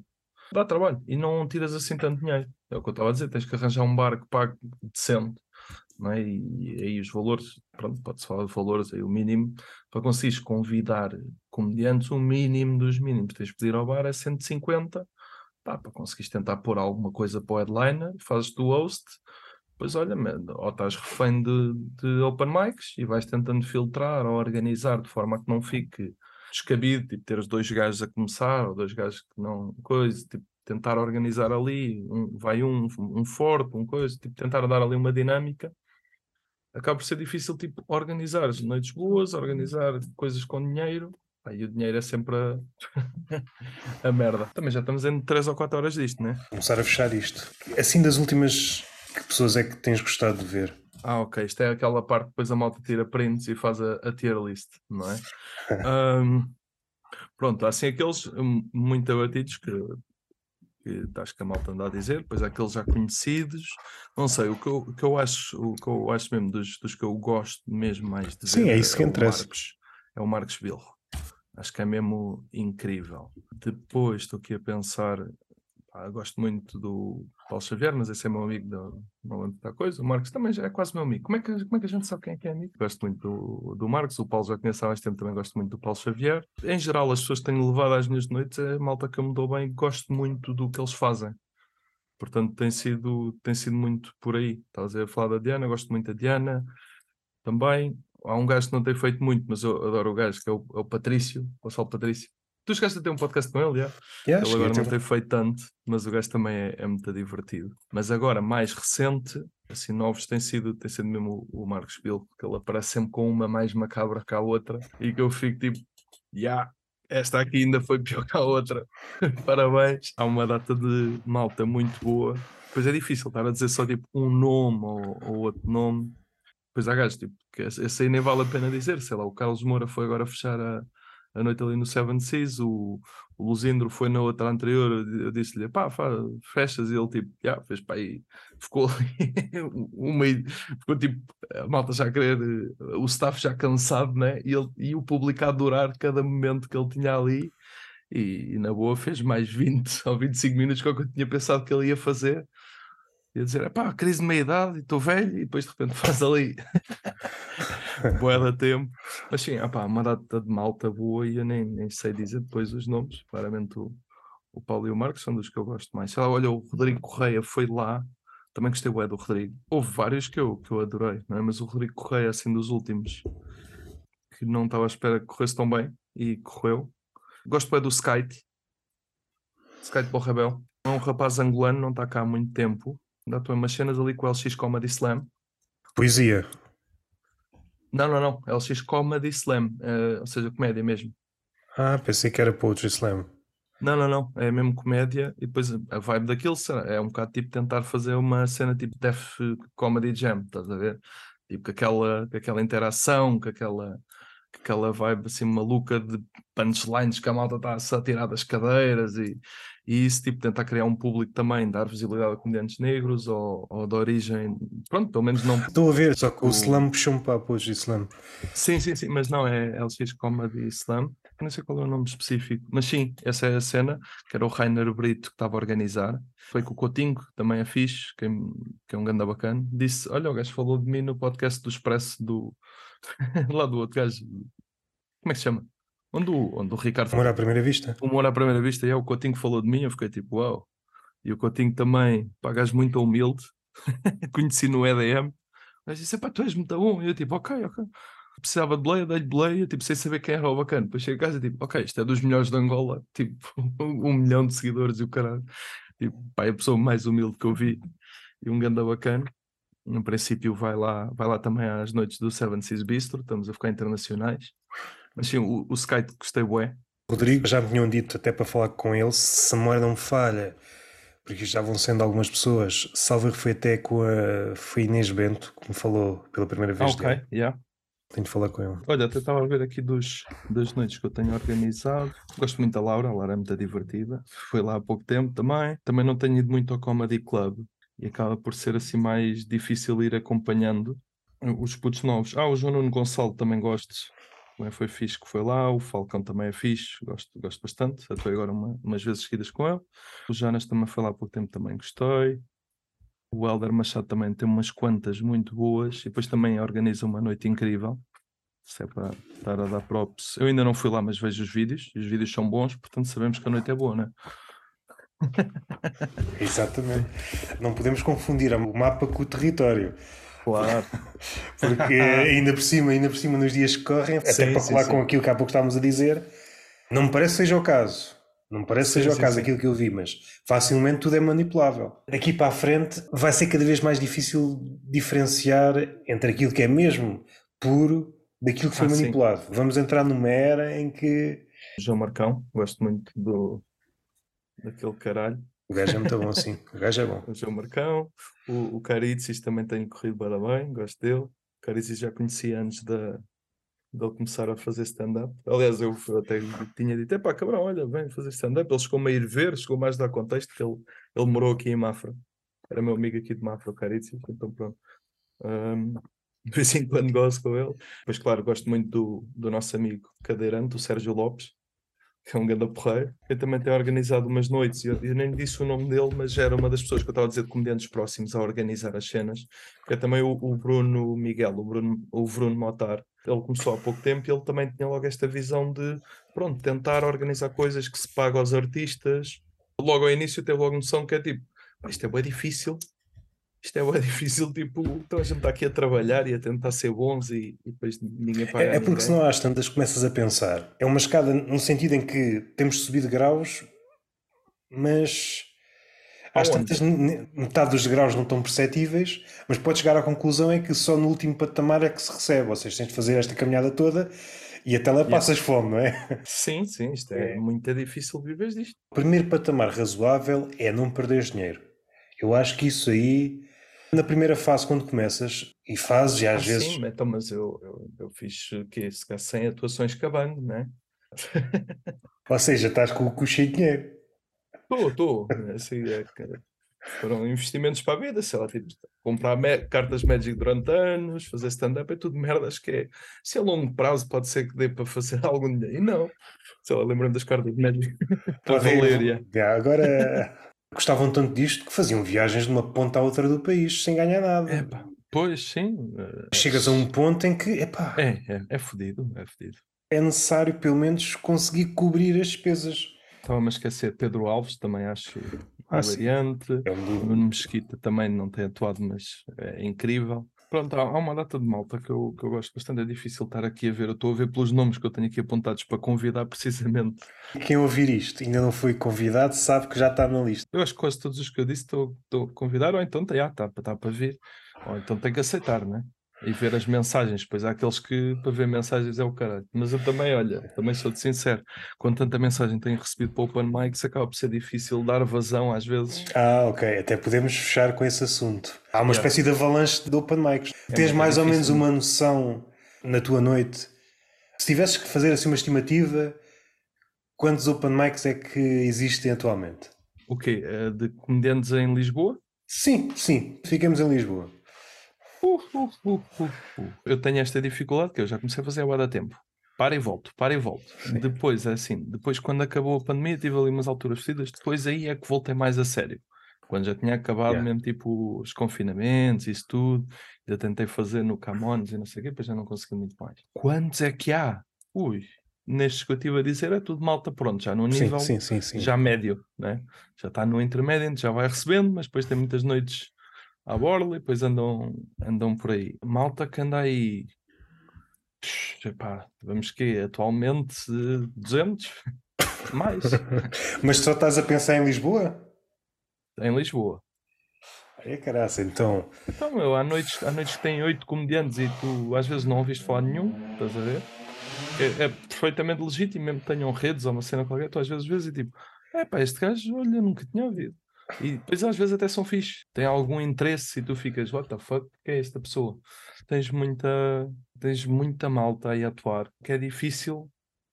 Só quem está a organizar noites e não sei sei lá, eu já recebi mensagens, alguns conhecia, né? tipo, mas outros não, pá, nunca tinha ouvido. É difícil também Sim, sim, Algor- certo. algoritmos, né? No meio de todas essas mensagens já de haver meia dúzia que se calhar nunca fizeram. E depois o que me chateia mais é tipo, mandam-te mensagem, ah, já estou aí, tipo, já estou aí 20 vezes, já estou aí. Ok, mas tens algum vídeo, alguma cena? Então tenho pedido que mandem, alguns têm mandado, manda-me, eu tipo, vejo um bocadinho, vejo a vibe, ok, deixa lá ver onde é que eu encaixo, a ver se consigo encaixar. Mas acaba por ser difícil, pelo menos para mim, que tenho essa noção para mim mesmo do compromisso que tenho com o, o bar e com o staff e com os gerentes, de, sei lá, estar ali já fiz, por exemplo, posso dizer, há um puto que é o Alturas, que acaba por ser muito nonsense, eu meti-o logo no início, Afonso Alturas. Não via pessoal a fazer uh, nonsense, já ah, encontraste outros. sim, sim, sim, mas por exemplo, para ele foi duríssimo. Porquê? Porque eu pensei, okay, eu sou, sou, bastante nonsense, deve ter aqui 10, 20 atuações, pronto, também ainda está tá num caminho doloroso, porque ele está a insistir na personagem, até teve mais gargalhadas e mais reação do público quando saiu da personagem por causa de um cão que ladrou ou uma cena assim. E foi quando as pessoas se riram, foi quando ele saiu da personagem. Mas ele tenta mesmo ficar ali, eu passo-lhe o microfone. Eu tentei fazer assim piadas mais nonsense e preparar ali e fiz uma merda assim, que é tipo, malta, esta noite vamos entrar no, no Chico Verso. Eu estou a organizar aqui a, a noite, portanto, vamos entrar num universo paralelo Portanto, estejam mais abertos às experiências, às sensações que, que possam ter. estejam mais propensos a aceitar o desconhecido. Suspendam a descrença gravemente. E mesmo assim, pus-lo no início e foi um erro. Ou é um público com alguma experiência no sentido de ver coisas diferentes? Sim, sim, então... habituado. Pá, quantos públicos é que podes dizer em Lisboa que estão constantemente habituados a ver comédia? Quase não. Eu ali já tenho malta recorrente é? Mas mesmo no Comedy Club é ser malta diferente. Estás a sugerir que falta uma espécie de bang, mas para o público, para formar público. não, estou a, dizer, estou a dizer mais no sentido de malta que vem habitualmente ver comédia, há alguma malta, não é? Tipo, próprio para a tia Flor Bela, não é? Tipo, há malta que vem constantemente, a tia Flor Bela vai quase sempre. Fazem falta pessoas dessas apaixonadas. É pela e ela comédia. divulga, criou um selo, é hilariante, gosto muito dela. Foi às últimas três, acho eu, que eu organizei. Foi a outra que eu também fui, que o Bruno organizou, o Bruno Miguel.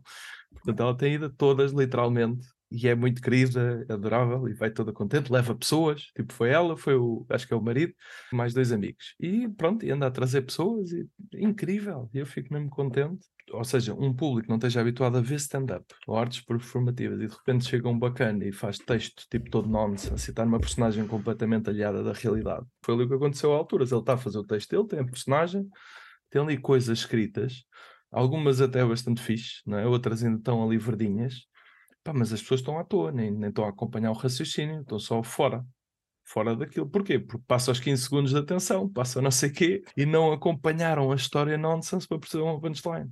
Acaba por ser também isso, né?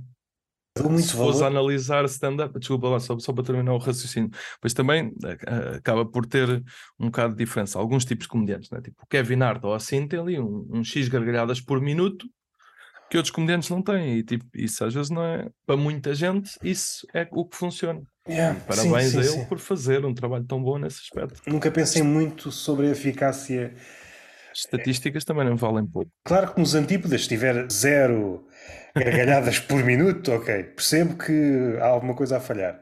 Mas não sei a partir de que ponto será este o único critério? Será ah, que não, é importante perceber o que é que ele está a tentar passar? Dando o exemplo que já falei várias vezes, o Marcos Bilro, ele às vezes chega a palco e a malta está tipo, ainda está a perceber.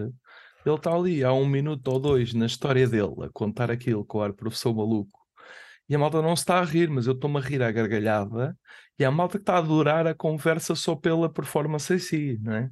E não precisa de rir quase, mas eventualmente vão-se partir a rir, quase certeza. Sim, sim, mas, sim. ou seja, tipo, é stand-up, é para rir, ok, mas também pode ser, não é por gargalhadas por minuto, mas acho que as pessoas têm mais dificuldade com uma pessoa que não conhecem ou, ou qualquer coisa, se não tiver a formulazinha do tá, tá, tá, tá é claro que é muito doloroso, mas cabe ao comediante se é o registro em que se sente confortável, depois também sentes que vendeste alma ao diabo. Piada atrás piada atrás piada atrás piada. O público está-se a rir, mas será que é isto que quer fazer?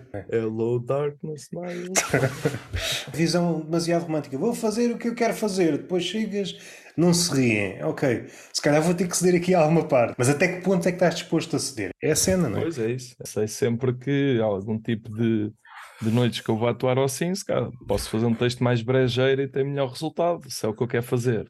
Pá, não, mas pelo menos aquela brejeirice ainda foi da minha cabeça, estás a ver? Tipo, ok, este é o limite que eu vou, está aqui. Aqui está um bocado de texto sobre o, meu, o trabalho do meu tio, que é inseminador de vacas. Estás a ver? Aqui, pronto, tens aqui um nadinha disto, porque já vai para o absurdo também. Ou seja, eu quase nem estou a falar de semen. Estou a falar que sobre a vida dele com a mulher e não sei o quê, tipo, foi encornado para a mulher, passou a poder extrair semen a partir de casa, tipo, cenas assim. Então, pronto, ir numa vibe assim mais nasty, mas que a malta gosta, claro que gosta, tipo piadas sexuais, né? mas não é o, o cerne da, das temáticas. Qual é a tua sensação em relação ao tema sexo? Não, acho que pode ser falado, claro. Agora, se for só. Por acaso não ia por aí, mas está mais, está mais a pensar é na relação do público. Achas que o público está mais disponível hoje ou menos disponível? Achas que está mais puritano? Menos? Acho que não, acho que não. Não sei. Tipo, depois também, eh, olha, o Carlos Pereira também né? estava a falar disso. O Carlos Pereira também estava a falar disso, que é tipo, ah não, agora dá mais espaço porque a malta está mais, já sabe as cenas, está informada, então já consegue ser irónico. Epá, também não é bem assim, a malta se calhar não está assim tão informada também que possas ter uma ter já um pós-irónico, estás a ver, do, stand-up. Só em alguns casos, sei lá, tipo, o Vasco tem uma piada gira, o Miguel Vasco também, olha, esqueci de dizer, que é tipo, diz Xin Shang Chung e eu tipo, então puto, assim, não, eu posso, sou, eu sou racista. Essa piada é incrível. É tão boa, pá, essa piada. Já vai nessa vibe, né? Tipo de. Ou seja, a malta tem que perceber minimamente que aquilo é ofensivo para achar piada, né? Sim, o público está mais oco, mas acho que tipo, está na boa. Podes fazer o que quiseres na mesma, até que ser fixe. Como é que se pode dizer isto para fechar a conversa? Tem de haver uma espécie de partilha de códigos entre o comediante e o público. Caso contrário, está a falar para o boneco. A cena é o bom senso. Que às vezes não há bom senso. Isso também pode ser bom. Não é? O mau gosto é. Estava a ver cenas do John Waters. O mau gosto é uma cena incrível, não é? Tipo, criar o um mau gosto como forma de estilo é giro. Tem a ver com o bom senso, não é? Tipo, há aquela malda diz: Ei, pois agora não se pode fazer piadas nada. Ei, agora não se pode fazer piadas nada. Ah, mano, podes, bué, meu. Podes ver, você tipo, faz piadas sobre ti próprio que és um ganda burro. Tipo, tipo há boa coisas que tu podes fazer e podes fazer até mais, se calhar. Tens é que saber manobrar e andar entre as linhas que queres andar. Se queres ser provocador ou não, se queres tipo, estar do lado certo ou não, se queres estar do lado errado intencionalmente, convém é perceber mais ou menos o que é que andas a fazer, quem é que podes ofender ou não. Não estou a dizer quem podes, tu podes ofender toda a gente. Tens é que perceber, se eu disser isto, sei que posso ofender esta gente. Quero fazer isto desta forma ou não? Pronto. Pode haver coisas que posso estar a ser uma besta e posso fazer a mesma punchline com um nadinha de mais sensibilidade. É perfeitamente possível, não é? Tipo, não sou contra a maior parte das cenas, tipo, aliás, não sou contra quase nada. O limite é mesmo o, bom senso e ter piada. Portanto, tipo, é, para ser uma piada, não é? Depois também há, é, o, o excesso de zelo, às vezes também existe, não é? O excesso de o excesso de zelo e o excesso de querer criticar e cancelar também é muito estúpido. Principalmente quando é humor estar a, a, a, tratar da mesma forma, tipo, considerar discurso de ódio, aquelas merdas do. Foi o Rafinha ou foi o, foi o outro? Não podia ser de São Paulo. O Léo Lins. Yeah, yeah. Epá, tipo, as piadas são uma merda. Epá, são, mas tipo, vais, vais, vais, é criminoso por causa disso? Ou o Count, Count Dracula, ou Count um gajo, um gajo da, do Reino Unido que ensinou o cão a fazer o. Ele dizia Seagull, guess the Jews, e o cão fazia aquilo. Ele tem a premissa explicada, que ele vai ensinar a pior coisa do mundo. E foi considerado culpado. Pá, isto é completamente impossível. Agora, tu podes fazer. Todas estas coisas absurdas que acontecem no mundo eh, podem ser dolorosas porque percebes que é ir para um lado que não é muito agradável. Mas do ponto de vista do comediante é sempre agradável. Há aqui novas personagens. Há aqui novos Sim. patamares de estupidez que foram alcançados.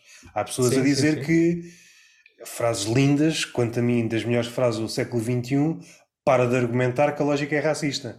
Pá, isto é delicioso. É terrível, porque percebes que estas cabeças já não têm solução, mas do ponto de vista do humor, lindo. Lindo. Sim, é. sim, sim, mas também, mas isso sob uma discussão do humor, é depois eu também acho isso, que é tipo, numa discussão do humor é diferente de uma discussão sobre a vida em sociedade. Não podes defender um argumento do humor como se fosse tipo a vida em sociedade, não é? Estás a ver a, a diferença. E há malta que é tipo, chateia-me imenso ver malta que está a dizer piadas, mas depois tu falas um bocadinho com eles e tipo, ah não, ok, calma, isto era ideologia própria. Está bem.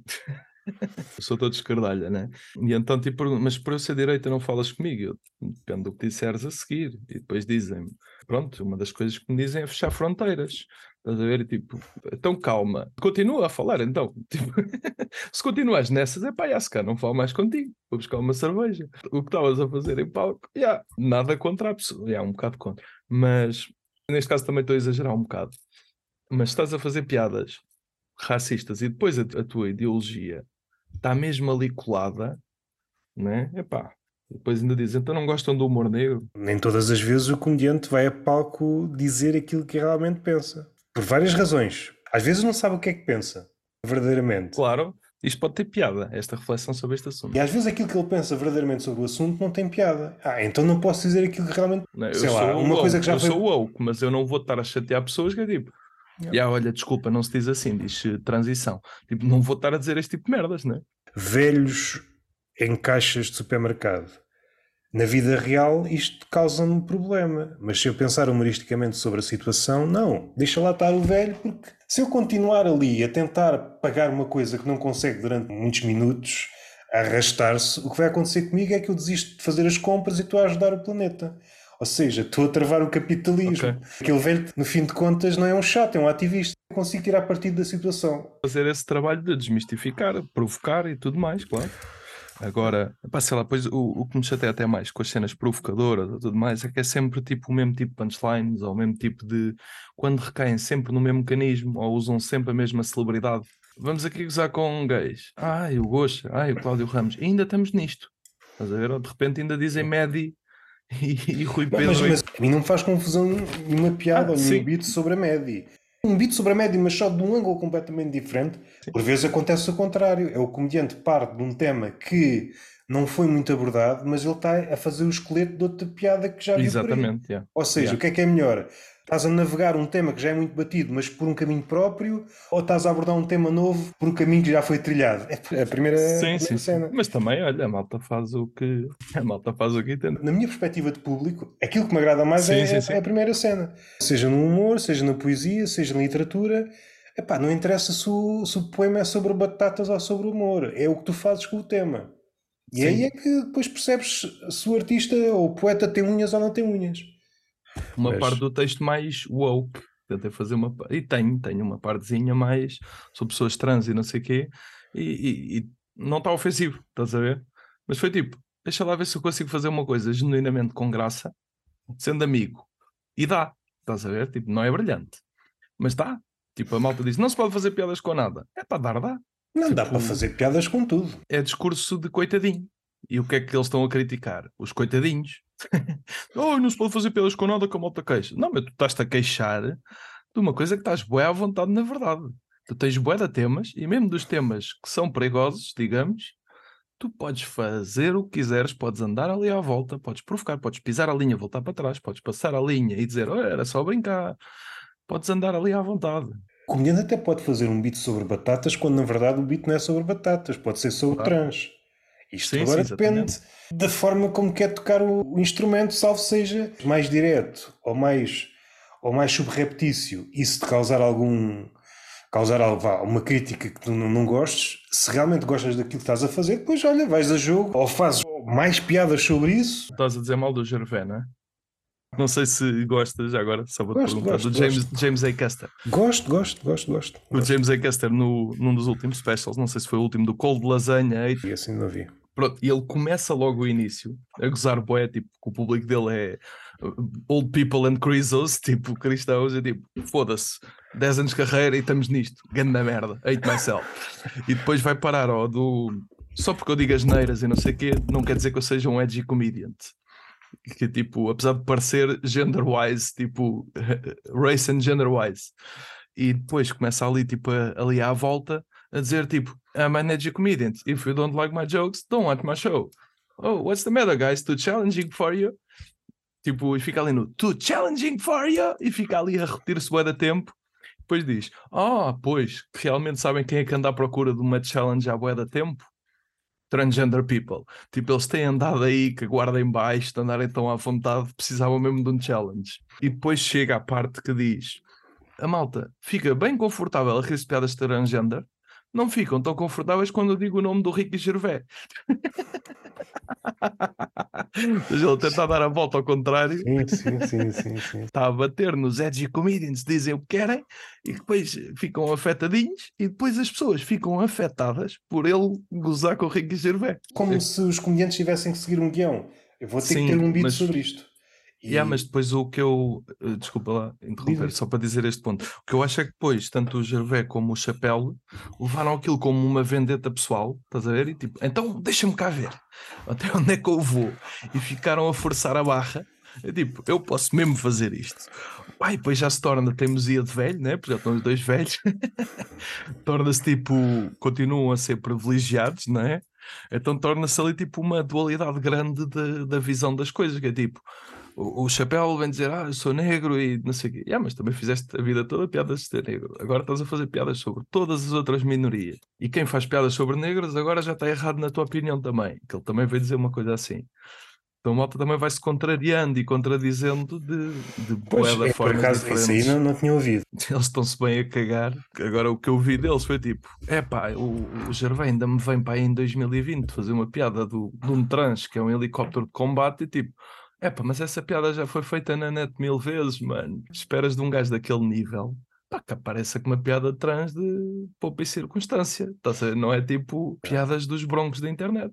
Esperas mesmo que ele apareça e faça tipo, pronto, o trabalho dele. É tipo, as piadas de café não são as piadas de um comediante que trabalha nisso e pensa nisso todos os dias. Quando comediante, tipo, ele está à vontade para fazer as merdas que Sim, quiser. sim. Nem ele estava à espera da nossa Claro. com a carreira em suspenso. Estou a dizer isto da cena da, da opinião pessoal, não é? E do, da liberdade que ele tem. Ele tem a liberdade de fazer o que quiser. Eu é que acho que é pá, porra.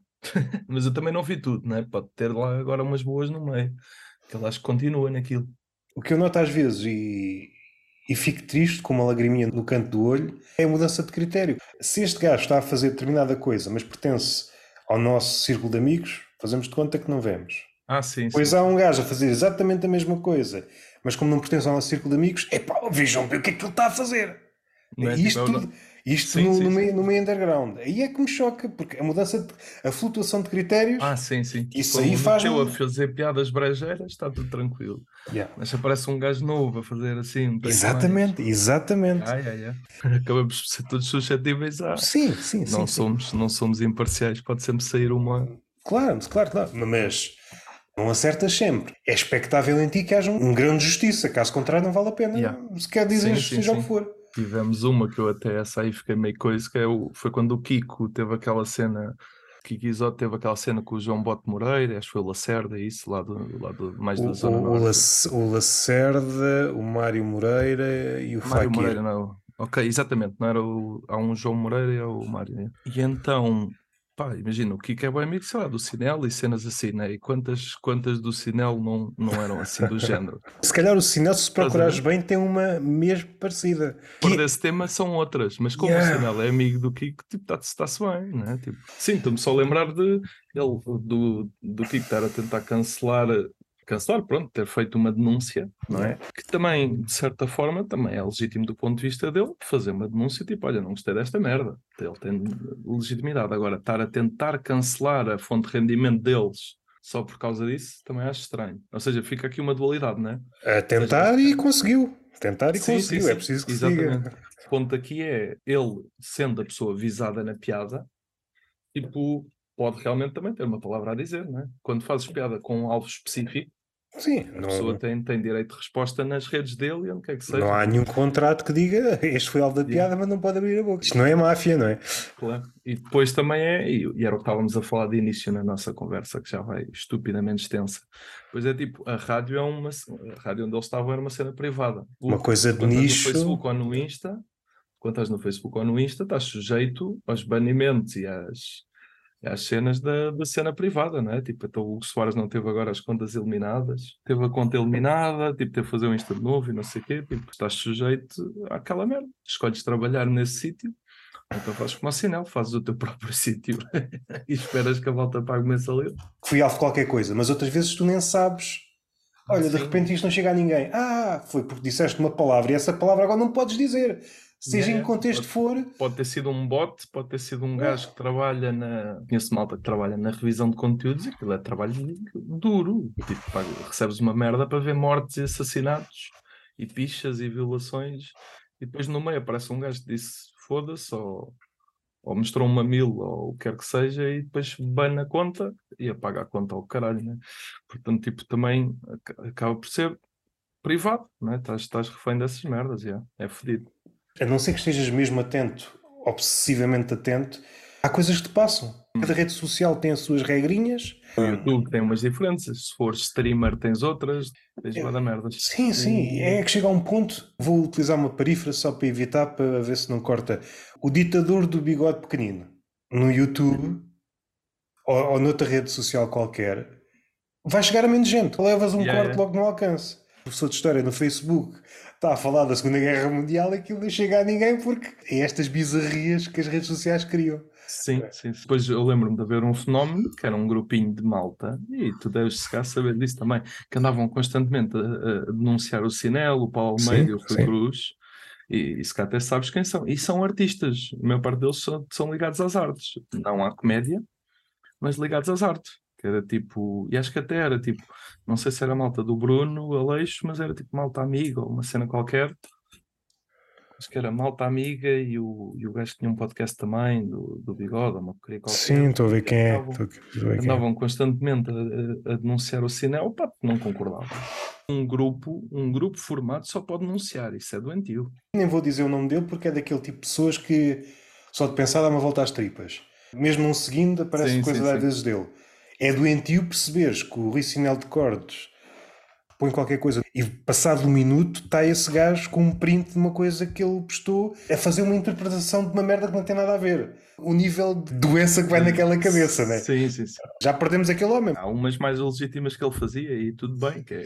mas aí já entra na, na dolo pessoal, né? que é o gajo estar a tirar prints dos gostos que ele metia em gajos de extrema-direita e tudo mais. Mesmo que haja aquilo que ele quer ver nessas ligações, sim, sim, sim. isto é boeda doentio. Tu estás a ver as coisas com a Aí, com caraças, Sim. que vida é a tua, não é? Que vida é a tua? E é um exercício que eu cada vez gosto mais de fazer. É nós, como estamos ligados à internet e como estamos ligados ao, aos smartphones, vai começar a acontecer muitas vezes é a morte chegar no exato momento em que estas pessoas estão a fazer isto. Nessas frações de segundo em que estás entre a vida e a morte, vais perceber a última coisa que fiz foi ver os gostos que o Rui Sinel de Cordes depois não sei. Ei, que vida de merda, pá! Que vida de merda! O Twitter está cheio de pessoas dessas. Fizeram agora também com os rappers também rappers brancos portugueses que tinham, estão com ideias perigosas e isso era mesmo tipo, yeah, mas esse era mesmo in your face. Que era tipo o Extense e cenas assim. Acho que era o Extense e mais outro. Tinham feito posts assim o perigoso, meu. E imagina, são rappers brancos que se dão com boa malta, né? E estás a ver, aí tem estas ideias atrasadas e sei lá. Isso, isso, por, isso por acaso bateu muito mais qualquer merda do, partilhada por, por outro gajo que nem, nem sabia o nome do gajo. O Twitter não faz bem ninguém. Não, meu, eu, o Twitter então, tipo, todos os meus sugeridos é só merda para me irritar. Vídeo de um gol, mandam-me um vídeo de um gol. Estás a ver? Eu vou ver o gol, sugestão por baixo. Tem o André Ventura que fez esta merda. Eu tipo, oh caralho, mano. Se recuarmos uns aninhos, aquilo que víamos nas redes sociais, e se calhar mais no Facebook, em qualquer notícia, em qualquer cena, havia sempre meia dúzia não sei quem o Pedro Passos Coelho. Era sempre yeah, isto. Yeah, yeah. Podia ser um vídeo da National Geographic, um leão em cima de uma zebra e aparecia a culpa sempre. É do Sócrates. Yeah, a culpa é do Sócrates. E agora temos, ou é bater no António Costa, ou é qualquer pessoa ou a favor ou contra o André Ventura. O brainstorm não durou muito tempo. É, yeah, a cena mesmo essa, tipo, não vamos pôr a falar de política, mas não tens opções também. Esta é outra daquelas cenas engraçadas se te conseguires distanciar e faz-te chorar se te aproximares demasiado. É a forma como rapidamente pessoas começam a instrumentalizar qualquer coisa. Sim, qualquer sim, coisa é pretexto para falarem nela. A maior tragédia é um pretexto para falar de ti próprio. Acho lindo. Portanto, tens isso a nível pessoal, que as redes sociais permitem muito isso. Tens a meio nível, depois tens os grandes políticos, não é? Tinhas muito isso e ele melhorou um bocadinho, que era o Diogo Faro. O Diogo Faro fazia muito as causas com a cara dele. O que surgiu, entretanto, pensando no Twitter, é que de repente há 300 pessoas a fazer o que ele fazia. Sim, sim, é, sim, E agora já não se nota tanto. Foi um dos pioneiros a trazer esse, esse modus operandi para Portugal. Agora há 300 pessoas a fazer, porque há pessoas a crescer absurdamente no Twitter, a tentar tirar partido de cenas como é que se chama? O Jezelnik tinha a cena do Thoughts and Prayers no final exatamente, do Exatamente, Thoughts and Prayers, remember me. Já estamos mais longe. Ok, isso continua a existir. Em qualquer coisa, até uma coisa insípida. Eu recordo de uma sim, interação sim. no. Epá, no Twitter, como é que é aquela personagem? Ativismo, ativismo narcisista. Houve uma interação entre aquilo passou despercebido, mas depois a pessoa no dia seguinte achou: Não, e vou-te tu ofendeste, não vens para aqui dizer que eu não sei cozinhar. No dia seguinte No próprio dia estava tudo fixe, no Ah, dia nice. seguinte. Aquilo foi uma espécie de reflexão de como é que eu consigo tirar partido disto. Alguém lhe disse, então o gajo diz isto e tu não aproveitas. A forma de estar no Twitter atualmente. Quem diz Twitter Sim, sim, dizem todas, mas no Twitter é mais, é, é mais agressivo. Há esta situação. Como é que eu tiro partido disto? Eu saí do jogo da comunicação, estagiei na, na agência Lusa, estive lá, vi malta com 10 anos de experiência a ganhar pouco mais que o ordenado mínimo e disse: Olha, o jornalismo não é para mim. Eu não vou ficar aqui e se for, tenho que ir para a CMTV ou o cara que os foda. Não há jornalismo para ninguém. Um grande abraço e está tá feito o meu jogo. não valia muito a pena, mas mesmo a... isso da comunicação também era outros mil, mas estávamos a falar sobre o André Ventura e tudo mais. Há sempre uma ligação entre partidos conservadores e a forma como os crimes são noticiados fazer as cenas das guerras e principalmente tipo a amplificação que tens de crimes de minorias ou de etnias, não é? Tipo, que são muitas vezes favorecidas ou encomendadas por partidos conservadores. Na, na América, então, isso está provado que é tipo 50% dos crimes são cometidos por não brancos, mas 90% das notícias são sobre crimes de não brancos. A prisão, a mesma coisa, tipo as pessoas revistadas, tudo mais. E em Portugal isso também acontece, Mas isso é aquela. Há um documentário, eu já não sei qual é o tema central, mas sei que um dos segmentos fala sobre isso. Mas isso é aquela cena de se tu puseres muita vigilância num bairro maioritariamente negro e não puseres vigilância nenhuma num, num bairro onde haja brancos, depois aquilo Claro. que vais documentar é mais crimes. Só tens registros ali, no outro lado não tens registros, como é que vais saber se há roubos ou não? pela própria formação das cidades e tudo mais, dizemos, ah, os gigantes e bairros sociais e não sei o quê. Bem, um bairro social é construído quê? Faz um prédio com 20 apartamentos e juntas tipo pessoas de 10 nacionalidades e etnias e tudo ao molho e tipo, estão 50 famílias lá dentro. E estás a 50 km de trabalho e de transportes. Então como é que vai haver uma vida sustentada ali? boa sorte. Né? Tipo, se metes portugueses e espanhóis, tipo, tens as, as bidonville em França e tudo mais, também dá problemas Yeah, uns com os yeah. outros. Claro que dá. Como é que os portugueses são vistos lá fora? Pronto, é a mesma coisa. Proporções diferentes, não é? Porque não temos uma história tão grande a- enquanto brancos portugueses. a história não é tão grave. Tens proporções assim e a comunicação está sempre toda fodida. Quer seja para qualquer tipo de coisa. Ainda para mais agora dependente dos grandes grupos de capital. Esses grupos que depois têm interesses quer de supermercados, quer de empresas, empresas e partidos políticos. Olha, obrigado por me teres aqui. Foi uma conversa que foi bem. Tanto que isto foram três horas, não foi? Capaz. Eu depois ao editar, não sei quanto tempo é que vai ficar, mas. Foi um gosto de conversar contigo. É pá, igualmente, igualmente. Já estava à espera do convite há, há imenso tempo, estava, estava despercebido, de certeza. Ah, gosto sempre destas entrevistas, meto-me a falar, a falar e não cala a puta da boca. Mas foi fixe, gosto, gosto sempre de falar das Sim. coisas que eu gosto, que é o humor e, a- e também tentar puxar a brasa à minha sardinha e às pessoas que gostam. E é a minha forma também de ver, principalmente esta parte aqui de tentarmos levar o humor um bocadinho a sério no que toca a, a tentarmos melhores condições e mais sítios para atuar. Se olhares para a pandemia, mudou um bocadinho, né? depois da pandemia. Tá, voltou a haver um comedy club, voltou a haver tipo uma. Mas não chega, o comedy club só não chega. Mas visto de fora, e eu posso dizer, porque não me implica lado nenhum, dá-me a ideia que quando o Comedy Club surgiu foi uma espécie de meca, agora temos um santuário para onde nos podemos dirigir todos. E à Sim, medida que o tempo passou, essa aura de, de sítio sagrado foi desaparecendo. Ah, é só mais um sítio como os outros. E para a maioria não muda nada. Não paga, não paga a vida a quase ninguém. Aquilo não é, ou seja, há- tenho ideia que paga ordenado ao staff, não é? Tipo, aos comediantes e tudo não hão de ter um, um ordenado full-time daquilo. Portanto, não podes estar refém disso, acabas por ter que fazer mil e uma coisas. E tem que haver mais sítios em que tenhas um espírito semelhante, até para haver variedade e diversidade.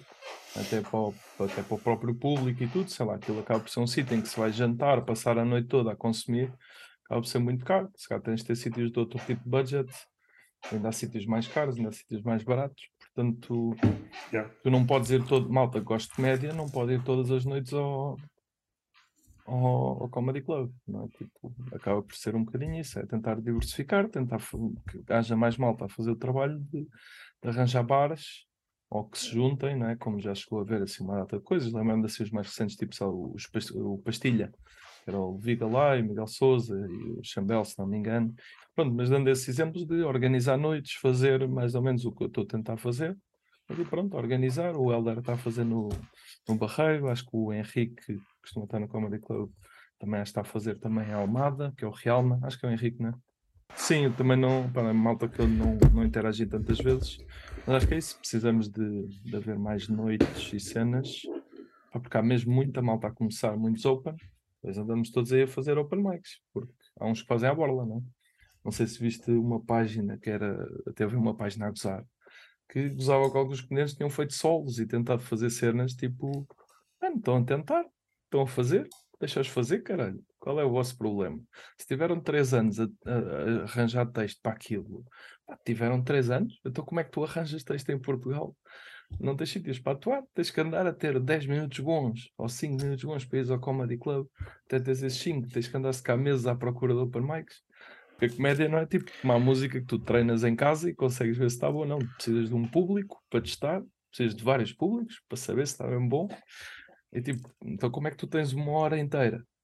Tens que andar meses à procura, não é? Yeah, ou, yeah. ou depois aparece, já, já és um gajo com nome e manda mensagem, vais logo no dia e diz: Olha, aparece aí, faço 5 minutos, ou faço 10, ou faço 15. E é na boa, porque já tens nome, já és conhecido, whatever. Se és um gajo pequenito, até chegares a estar perto sequer de, de fazer isso, é tipo, já, não, tens, não tens esse murozinho, estás longe do murozinho, não tens a etapa média. E, não, e mesmo tendo net e não sei o quê, se estiveres na net, acabas de ter, ter sustento na net e não materializas isso diretamente para, para a realidade. Isto é a ideia que eu tenho, mas também posso estar errado, eu também sou um bocado lunático. Supondo que tens material suficiente para fazer um solo e consegues juntar um grupo de amigos com vista, agora vou pôr isto na internet, cortadinho, para Sim. futuramente. Pode resultar, pode não resultar. Se não resultar, enterraste mais dinheiro. Estás constantemente a ir atuar à bola, de, de Yeah, onde yeah. quer que a malta morre, tem que andar de um lado para o outro para ir atuar. Sabe, De início tens ali alturas que são péssimas, tu ficas, porque é que eu vim? Lembro-me de ir fazer eh, noites tipo, sei lá, lembro-me do Rocket, que era difícil, não sei se te lembras do Rocket. Lembro, lembro. Pá, tipo, havia noites que um gajo fazia, tipo, ia com caralho. Depois havia noites, olha, isto foi muito giro, gosto mesmo disso, dá-me uma tesão, é das coisas que eu mais gosto de fazer na vida. Então, tipo, olha, vamos lá andar neste, neste masoquismo e a tentar sacar a atenção e risos das pessoas.